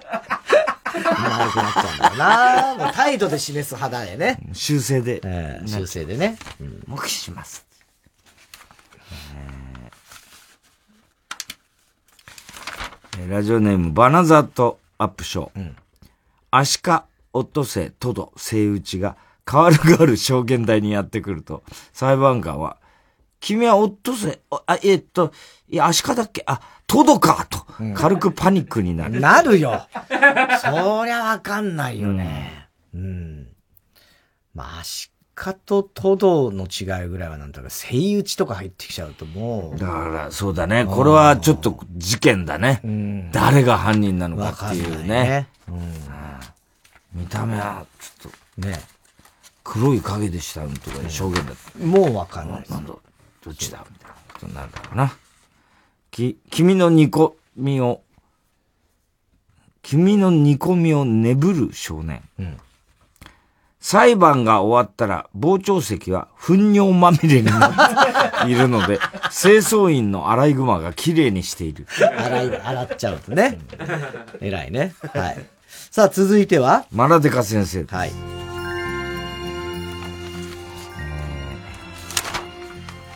兄さん。マラデカ先生は、自分のペニスを息子とかせがれではなく、おじきという。でかいからよ。上なのね。自分より上だ。ね。おじき。えー、ラジオネーム、キリンが行ったり来たり。うん。太田さん、マラ、ほぼなし先生。ですね。ほぼなし先生。こんばんは。はい。マラデカ先生のリモート授業では、画面の隅にマラの先っぽがずーっと見切れている。最低だよ、もうね。やだよね。ラジオネーム、つろ、え広田つの、改め、初代広田つの、クリスマスが近づくと、マラデカ先生のクラスの音楽の授業では、みんなで、デカマラのトナカイという曲を合唱する。デカマラのトナカイ。今じゃねえんだよ。サンタのでっかいマーラのトナカイさんはじゃねえんだよ。暗い夜道が、でかでかの、お前のマラが役に立つ。いつも泣いてたね。えーラジオネーム、キリンが行ったり来たり。太田さん、マライア・キャリー、こんばんは。えー語尾に、ねというのが癖の先生のねの回数を授業中に数えるように、マラデカ先生の授業中では、先生のマラ先がピクッとした回数を 生徒が数えている。何してんだよ。どうしたんだよ。正の字でね。うん、正の字でやだよ。必ずいたね、あの、根を数えるやつね。うん。なんなんだろうね。いた。バナザードアップショー。マラデカ先生は一流大学の出身だが、高校時代は成績が、高校時代の成績がお世辞にもいいとは言えず、うんチンコの大きさしか取り柄がない学生だったんで、周囲からは、マラ口入学なのでは？と 疑われている。どうして入れるんだよ、マラ口。どうやったらマラ口最低な入学を。そうだよね。雨粒マン。太田さん、片田の間のみこと、こんばんは。マラデカ先生は、マラデカ先生は、生徒からチンコが小さくて悩んでいるって相談を受けたとき、セックスで重要なのはチンコの大きさでもおっぱいの大きさでもない。愛の大きさだと答えることで人気者。なんだよ、それ。人気者じゃねえよ。新宿赤月。かつて役者を志していたマラデカ先生は、映画、犬神家の一族のオーディションで、水面から足ではなくマラを出して監督を激怒させたことがある。そんなオーディションがあるんだね。そんなとこをやらせない激怒されたんだね。オーディションであれをやらせないやらせるか。え えー、続いて。昔楽しかったこと。はい。えー、ラジオネーム、オーシャン。小学生の5、6年生の時、友達と二人で高校生にメンチを切る遊びをしていました。高校生の帰宅時間の3時頃自転車に乗り、帰宅途中の自転車に乗っている高校生にメンチを切り、うん。もし怒ったら全力で逃げようと何人もの高校生にメンチを切ったのですが、そもそも高校生は小学生なんか眼中になく、うん結局誰も怒った人はいませんでした。いや、まあよかったんじゃないの？だから、えたまにね、中には怒るやつもいるかもしんないからね、怖いよね。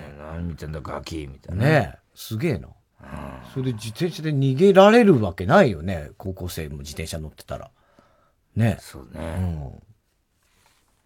これはでも俺も、だから、小学校の時は隣の中学のスケバンといつも一緒に遊んでたね。ね。それで、本当そのスケバンからタバコ、校舎、体育館裏でタバコを吸ってるスケバンに、あの、男の子もうちょっと、お前たち大きくなったら、おちんちんの先っぽからカルピスが出るよって言われて。古き嘘だーっつってね。古き良き時代の話。嘘だーって。嘘だ本当だよ。えー、桃口山へ。これ横山のところのですね。えー、太田さん、山口さん、こんばんは。昔楽しかったことですが、高校の時そんなに、頻、ん？頻繁にではないですが、煩雑って思ってちゃった。怖いね。もうどっちだか分かんなくなってるね。頻繁にではないですが、友達と授業中先生が言ったことを一字一句間違えずに書き起こすという遊びをやっています。できんのそんなこと。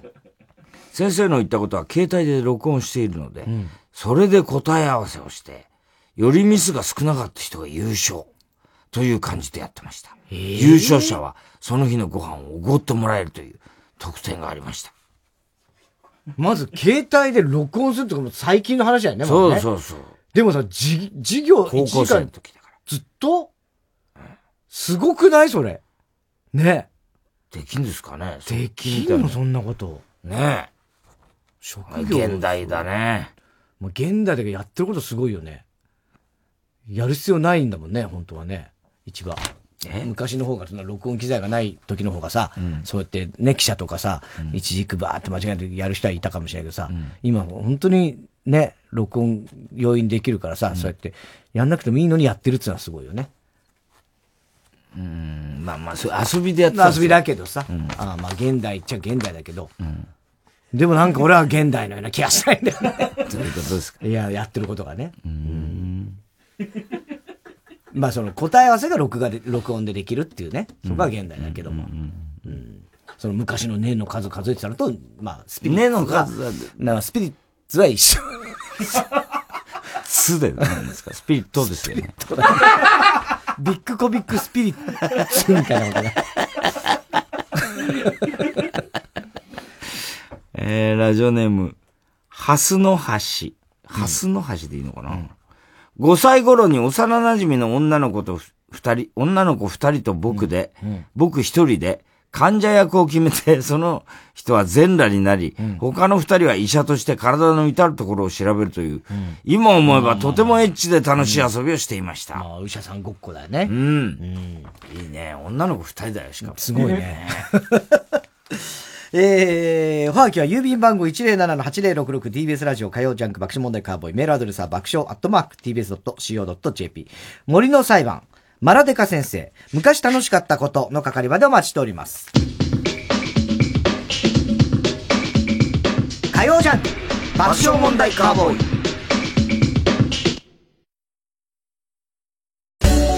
声優の徳井空です。音声ガイドアプリ耳タブで徳井空のオカルト探検クラブが好評配信中。月刊ムー編集長の三上竹春さんを助っ人に迎え関東のオカルトスポットを大紹介。東京で一番重要で力のある超パワースポットです。パワースポットってことはなんかいいことが起きたりするんですかねもちろんでごいざいます。うん。ここははい。平野正門公の首塚。首塚？音声ガイドアプリ耳タブは誰でも簡単にダウンロードできますのでぜひ聞いてくださいね。毎週金曜夜12時からのマイナビラフターナイトでは今注目の若手芸人を紹介しています。ゴジラとメカゴジラだ。バカ！ダブルパチンコ。マイナビラフターナイトは毎週金曜夜12時から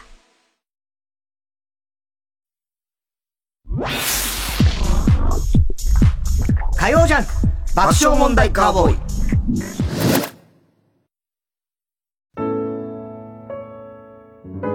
ここで上場軍団の号泣をお聞きください。ブ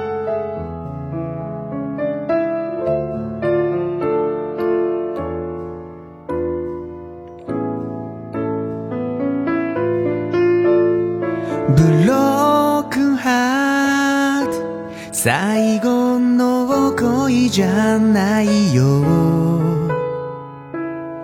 自分に言い聞かせる。辛いんだよ。二人笑い合っていた。あの日は戻らない。好きなだけ食べろよって。飯誘うお前。おごりじゃないくせに。やべ俺泣きそうだ。耐えて耐えて耐えて。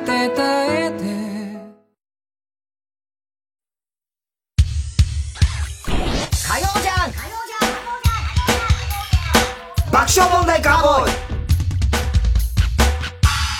さあ、えっと、普通、普通のお便りがはい来ました。はいはい広島県。エグザイル新メンバー、コマ撮り姉妹ネーム、ケンケンペイン。あ、ケンケンペインね。横山とのやつですが。太田さん、10億円で金玉を買った人はこんばんは。そんなことするか。爆笑問題のお二人も出演される、広島での開催のお笑いライブが、この土曜日に迫ってきました。そうですね。はい。僕は仕事のため午後の部だけの鑑賞ですが、3列目なので、小さな田中さんもギリギリ見えそうでよかったです。見えるわ。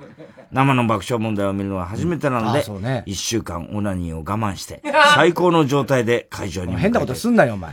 感謝してくれ。やめろ。俺に感謝してくれ。するか。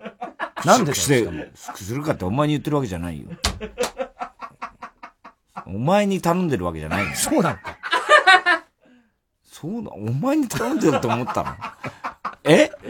そう、だって俺読みながら言ってたから、ケンケンペインのセリフだと思思っちゃったんだよ。ああ、そういうことん目を落としてた。俺のセリフですそうそう、お前のセリフね。うん。声色変えてくんないんだよ。言ったから、スムーズに。ね。感謝してほしいですね。やだよ。ということで、ねじゅえー今週土曜？今週土曜。はい。5日ですね、爆笑お笑いフェス、広島。うん上野学園ホールってとこでね。一部二部です。11時半と15時。早いんだ、これがまた。早いよ。早いよ。これネタ何分って言われてんのこれ？10分から15分と言われてます。はい。えー、流れ星ラバーガール、アイデンティティ、トム・ブラウン、三四郎、エイトブリッジ、ザ・マミー、ダニエルズ、そしてカヤですね。うんカヤ一人でやるね。カヤ一人で来るのね。チケット発売中ということはい。楽しみですねねえ。うん広島の人、んね来ていただきたい。横山も来るでしょう、きっとね。ねえ。うん。お。そっか、その日は土曜日だから、ラジオはないのか。いや、そうだね。ねうん。だ1回、2回、こう、2回回しですから。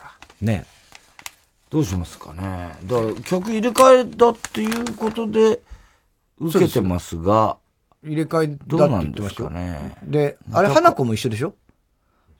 花子も一緒。うん。うん。うん、言ってたよ。花子も一緒だから。そう。だから、で、花子は、あの、同じネタで行きます、つっては言ってたけどうーん、ちょっとどうしようか、まだ迷ってますね。えー、続きまして。あ、で、コーナー。はい。おごりんぼ田中。はい。こんばんは、田中裕二ですから始まる、いかにも田中が送る人の事柄を皆さんに考えてもらって、それを私、田中3段階に評価いたします。ラジオネーム、安倍の工房。あのマスク的な言い方になってるけどね。太田さん、田中さん、こんばんは。30代女性の田中裕二です。私は客席30席ぐらいの小さなバーで働いています。働き始めてもう6年ぐらいになるので、このお店の業務でわからないことはないくらいの、いわゆるベテランスタッフです。ある日、忙しい金曜の夜、カウンターの中でドリンクを作る業務をしていると、うん。若くて綺麗な一人の女性が私の目の前のカウンター席に座りました。うん。私が、ご注文は？と聞くと、彼女は、待ち合わせなの。来てから注文していい、と、私は了承し、次々に入ってくる他の席のドリンクを作る作業に集中しました。しかし彼女が待ち合わせしているという連れは、なかなか現れません。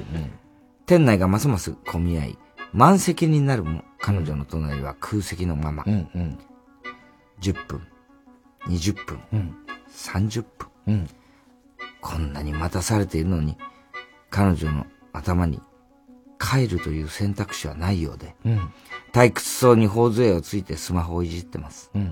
私はそんな彼女の目を伏せた時のまつげの長さや、細い手首に走る青い血管など、気づかれないようにまじまじと盗み見してしまいました。こんな綺麗な女性のお連れ様は、一体どんな方なんだろうかしら。きっと釣り合った素敵な男性に違いないぞ。そう思って、なんだか私まで待ち合わせしているよううんうんうなん。気持ちになりました。そして彼女が待ち始めて1時間以上した時です。カランカラン。お店のドアのベルが鳴ると、同時に、お待たせごめんごめん場所がわからなくてと。店内中の人間が振り向くような大声で、一人の男性がカウンターに近づいてきました。背の低い、太った、明るい茶髪で、ヒップホップの人たちのような、ダボっとした服装の、明らかに間違った方向の若作りをしてしまった、50代ぐらいの男性が、どさっと、いかにもガサツそうな素振りで、彼女の隣の席に座りました。にわかには信じがたいこの状況。鳩が豆鉄砲を食らったとはこのこと。私は開いた口口が塞がりません。しかし、おっさんは容赦なく大声で、俺ビール君はあはい、私は、ウーロン茶。その時、彼女の動揺の様子たるや。目が泳ぎ、口元は引きつった笑顔。声は消え入りそうな、か細い声でうまく聞き取れません。おっさんは、ここ、ここよく来るの？と、身を乗り出して彼女に聞きます。はい。すごく落ち着いたお店の雰囲気で好きなんです。それを聞いた私は、頬が好調するのが分かりました。この店のことそんな風に思っていてくれたんだ。嬉しいな。しかし場面は急展開。突然彼女が立ち上がり、ご、ごめんなさい、用事を思い出しちゃった。と言って、出口へ小走りしたのです。私はちょうどおっさんのビールをグラスに注いでいるところでしたが、彼女の後ろ姿から目が離せません。すると扉の直前で彼女はくるりときびすを返して席へ戻ってきました。コート忘れちゃった。そうです。彼女は椅子にコートをかけたままだったんです。そしてニコリと私に微笑みかけました。少し眉毛を下げたような切ない笑顔でした。そしてまた逃げるように急いで立ち去っていきました。これは私の憶測ですが、おそらくふ二人は SNS かなんかで出会い系で知り合い、今日初めて会ったのではないでしょうか。そして男が遅刻はするわ、年齢詐称はするわ、態度はガサツわで、彼女は失望したのではないでしょうか。目の前のおっさんは頭を抱えてうなだれています。ビールです。と注文の ビールを差し出すと、ちょっと頼んだ品が遅すぎるなと、私に怒鳴りつけてきました。キャンセルで！と勢いよく店を出て行きました。はぁおい、おっさん！私はずっと彼女と一緒にお前を待っていた。い やいやいやいやいや、まあまあ。若くて美しいじ彼女とだおっさん貴様!は 一時間も遅れてきた挙句そのでかい声と、ガサツな態度とバカみてえなファッションセンス。それどういうこと?加えて注文の品が遅いだ!まだおっさんが来店してから5分も経ってませんけど。てか私はこの店、6年目ですけど関係ねえし。遅いのは遅刻してきたお前だろあとビール入れた後なんだから金払っていけやねケチ野郎うん。田中さん、これってムカつきますよね。まあ、ムカつきますね。まあ、ただちょっとかわいそうな感じ。少しだけするけどね。そういうねまあ。まあ、ガサツ、とかね、ファッションセンスはもうしょうがないもんな。しょうがないねこれはな。これはしょうがないよね、別に。どっち、悪いことしたわけじゃないからね。ただまあ、その、ビール継がしてね。金は払うべきだけどねそれは金は払う。そそこはあの、ダメだけど、あとは、ちょ、そんな悪くはないよね。むしろ被害者。まあまあただ遅れてきてるからね。遅れて1時きたからね。ね。そう、遅れてそるからまあまあ悪いけど、うん、ちょっとかわいそうなところは。どうだろうね。ラジオネームりんちゃん。旅先でカフェに入った田中裕二です。私がそのカフェに入店するとマスターが走り寄ってきて、ごめんね。今電話中なんだけどそれでもいい？私は、客は私一人だったので、あ全然問題ないですと答えてコーヒーだけ注文しました。さっと抽出し、さっそと運ばれてくるコーヒー。今ね、GoTo イートのこと聞いたの全然わからなくてさ、そう言い残して、マスターはカウンターに置かれたパソコンの前に戻っていきました。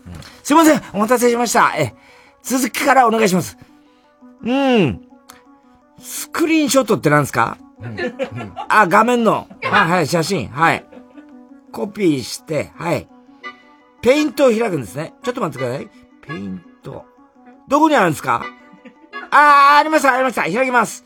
あ、開きました。ペーストですか？ここにさっきの貼るんですね。なるほど。スタート？あ、パソコンをスタートするんですか？違う。あー、このページのスタートですね。はいはい。押しました。参照、参照。あ、これを押すんですね。はい。あ、さっきの写真をここに表示。どこかな？アップロード？アップロードって何ですか？あー気になるでもここでインターネット大好きな私が手伝ったら、マスターは今後一人で解決できなくなる。でも手伝いたい私だったら1分でできそう気になってコーヒーの味全然しねえ田中さん、これってムカつきません平気。いや、もう俺はそっち側だしね。もう完全にそのマスターと一緒だからね。大変だろうね。大変。あの、GoTo トラベルやイートみたいのは、あれ結構そのなんていうの、電話とかで例えば宿をね、ろ予約とかじゃないんだよね。全部、ネット予約じゃないとできないとかだねそうするとそう、大変だよ。そりゃあ、俺らとかより上の人とか、あんま慣れてない人がいくら GoTo とイートだ、ね、トラベルだっつったって、できないそれでまた中止になった人でもうどうそうなのよ。どうなんだろうね。そうなのよ。あとあの、オリンピックのさ、あれも全部ネットじゃないですか。あれもまだわかんないもんね。で、ネットで、まあお金ももう払って去年ね、で買ってるわけでしょで、あれさ、あの、もし払い戻ししたい人は、って言うんだけどさ、もう、まずしたいとかしたくないの置いといて、どうしていいかわかんないから、放置だよね。そういう人多いだろうね。ね。はい。では続いてのコーナー。CD 田中。はい、CD の歌詞の一部分に田中が以前、えーこの番組で喋ったセリフを無理やりくっつけて作品を作ってもらっております。ラジオネーム、コウガ。悲しくてやりきれない、ザ・フォーク・クルセイダーズ。それと、11月24日、1時38分頃の田中。悲しくて悲しくて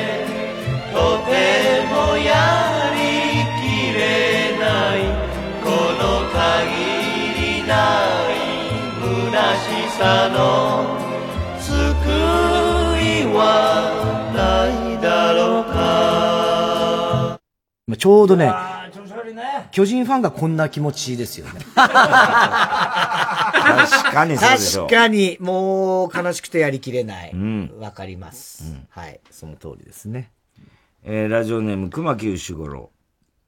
僕はこの目で嘘をつく、チャゲアスカ。それと11月24日、1時53分頃の田中。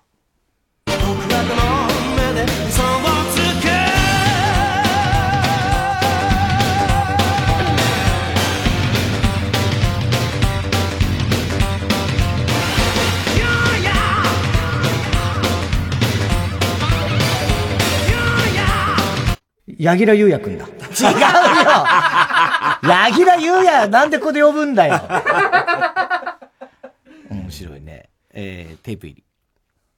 えー、ラジオネーム、今に見てろ、どっか。昭和カレス好き来ました。桜と一郎。それと2回入ります。11月24日、2時26分頃の田中。貧しさに負けたいい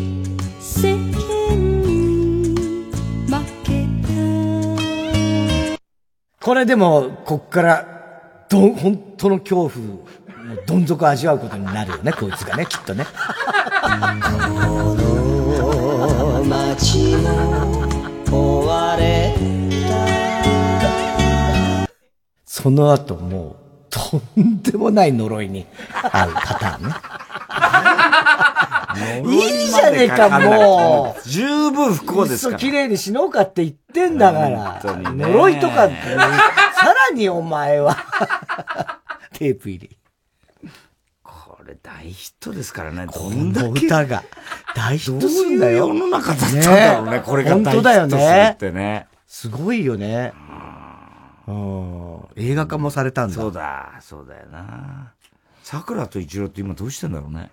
どうしてんだろうね。わかんない。これでも子供たちもみんな喜んで歌ってたもんな、俺たちな。いいえ、いいえ、世間にどんな世の中なんだよ。このだ、信じられないよね。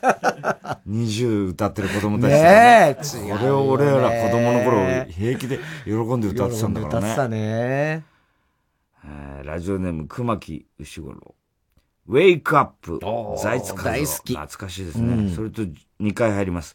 11月24日、2時15分頃の田中。いや、だ、もう、もう気絶してる。もう気絶してる。いや、もう気絶してる。もう気絶してるから、しょうがねえ。なんなんだよ、気絶してる、気絶してる。起きて気絶を繰り返すんだよ。何やってんだよ。早いんだよ、気絶が。ね、ウェイクアップって、もう気絶してる。えー、ラジオネーム、熊木牛五郎。もしもピアノが弾けたなら、西田敏行。それと、これも2回入ります。11月24日2時29分頃の田中。もしもピアノが弾けたなら思いのすべてを歌にして君に伝えることだろう。雨が降る日は雨のように風吹く夜には風のように晴れた朝には晴れやかにだけど僕にはもう元気がない。君に聞かせるとにかく、毎日が元気な。ピアノがないんだよ。元気がないじゃないでしょ。テープ入りで。えー、郵便番号 107-8066TBS ラジオ火曜ジャンク爆笑問題カーボーイメールアドレスは爆笑アットマーク TBS.CO.JP 住所名も忘れなく。怒りんぼ田中裕二。そして、えー、どの曲のどの部分にいいつのどの田中のセリフを、えーくっつけてるかを書いて送ってください。CD 田中のコーナーまでおはぎメールお待ちしております。えー金子綾乃腕の中でしか眠れない猫のよう。に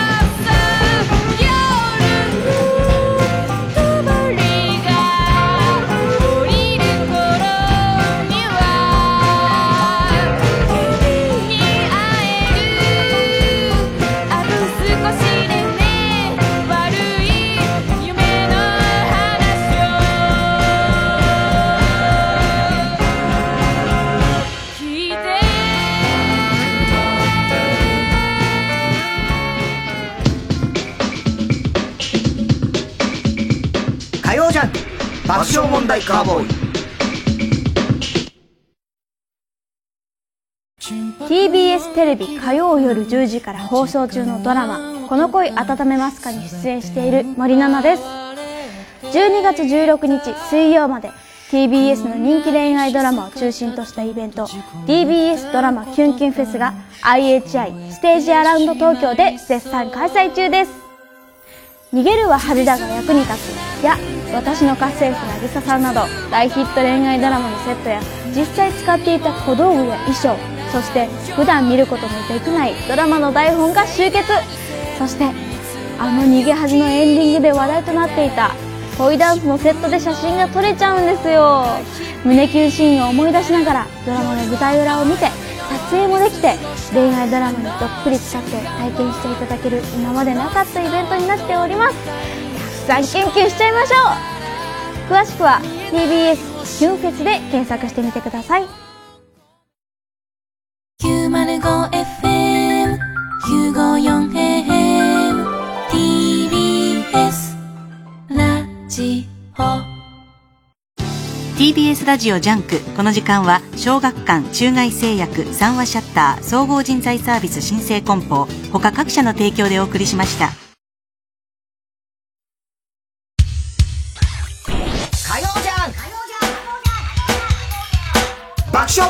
ボーイえー、今週のショーの発表です。今日は、怒りんぼ田中裕二からですね。はいえーっと、えー、安倍の工房、ラジオネームね。えー小さなバーで働いていて彼女で来て、男性が、あー間違った方向の若作りをしていて、ねおっさん貴様1時間も遅れてきた挙句にそのでかい声は何なんだという、ね非常に文章が。文章がすごかったね、描写が。対策ね対策でした。青い血管が。ねすごい。文学的な、あれでしたね。ねはい。はい、えー、番組だから安倍の工房なんだそう、そうでしょうね。ねすごい文学少女、うん少女っていうかもう、そう、少女の年はないでしょうけど、ま、番組特製クレアマスの確そんな慌てて言わなくてもいいよ。やべえ、少女じゃねえなと思って。夢見る少女じゃいられないみたいなもうね。クリアファイルを差し上げます。では最後のコーナー。カウボーイ大金屋さんってはい、おぼろたゆりさん、バカの散歩です。今週のカーボーイの放送の中で起こりそうなことを予想してもらっております。ただし、大穴の様子限定です。河村ちゃんが最近近所の、家の近所で工事してるんですよ。ずっとマンホールとかね。工事の人がいっぱいいてね、すごい活気のある現場なんだって。そんないつも通って、いいなぁと思うんだって。みんな仲良くてね。活気があったもう、すんごい、いい工事なんだ。まあまあまあ。ね。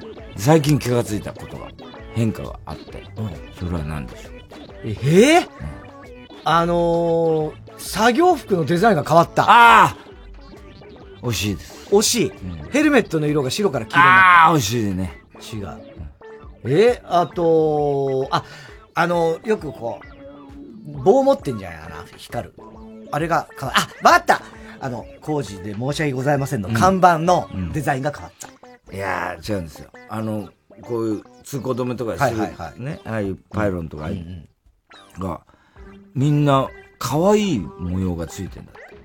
キティちゃんとか、そういう可愛らしい。多分、幼稚園、子供とかうんも通る。そういうんで、その隠しとかも、可愛い。いい現場だね。ほんでもう、あの、工事の下で、すごい活気があって、ああってもういい工事ならしいんだよ。いい工事なんだ。いい工事なんだ。あの、竹谷の山口がさ、それこそ人力車でバイト浅草でずっとやってて、だけどあのコロナの影響でお客さんほら、すごく激減しちゃってあんまり。観光客だからねそう。で、結局、今あの、工事現場と、それこそあの、現場であの、交通誘導みたいなああやってんの？ああいう感じのやつやってんだけど、一日中、すいませんしか言わないんだって。すいません、すいませんばっかり一日中言ってるって言ってましたね。ずっと、すいません、すいません、それしか言わないっつって。活気がないんで、そっちは。全然活気ねえの。あと、中根ちゃんが、まあまあ、これはびっくりしたんですけど、あの、まあこれはもう誰にも言ってないんですけど、中野家のまあ風習らしいんですけど散々今まで聞いてきたけどね。まだあるのね。まだあるっていうか、まあこれは風習っていうかね、決まりらしいんですけど、クリスマスの日は、とにかくお父さんもお姉ちゃんも妹も中根ちゃんも、お母さんも、全員ふんどしなんだ。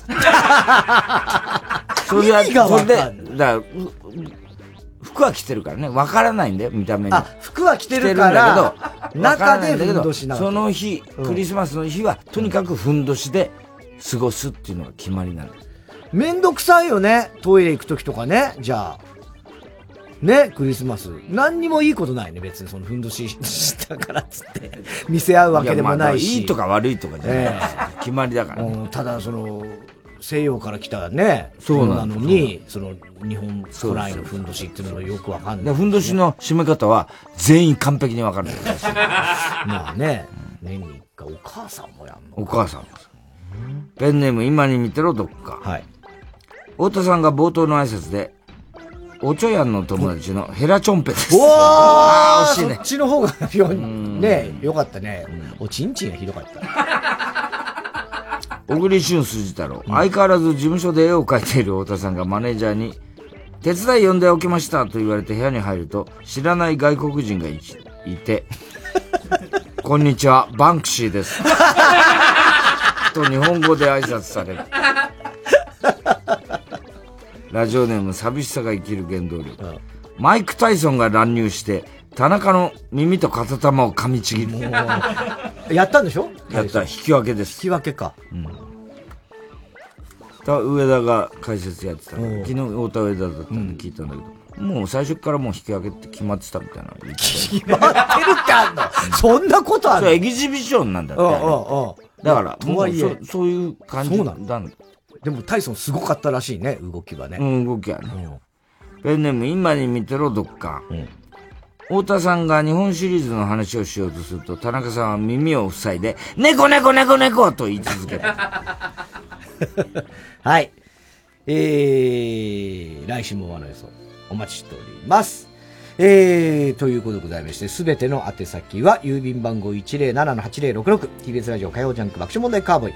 メールは爆笑アットマーク TBS.CO.JP です。小田さん、明日は？明日は水曜、ヤングジャンク山里亮太の、山里の野郎山里亮太。てめえこの野郎。何でも言うことないんでしょ、もう。クリスマスプレゼント待ってるよ。山里亮太の不毛な議論です。今年はなんつってもあの愛の不時着つ流行ったね。あれね。あ、知ってる知ってる。あの北朝鮮から韓国に来ちゃうやつだよね。えそれただの脱北者で。あるがままにと歌えし人がいて時は流れとはの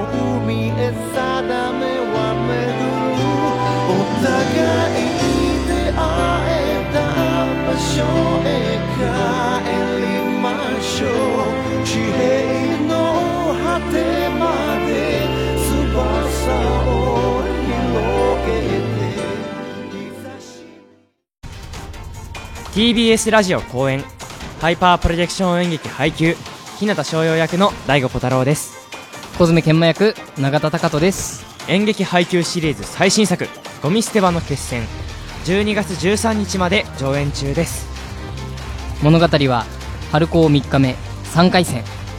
永遠のライバルである烏野高校対猫間高校の対決が描かれます公演の詳しい情報は演劇配給公式ホームページか Twitter でご確認ください。約束の地全国大会での試合が始まる。やろう。もう一回がない試合。905TBS ラジオ。月曜午後9時30分より放送中かまいたちの「ヘイタクシー」番組グッズは絶賛販売中。信じてください3時です。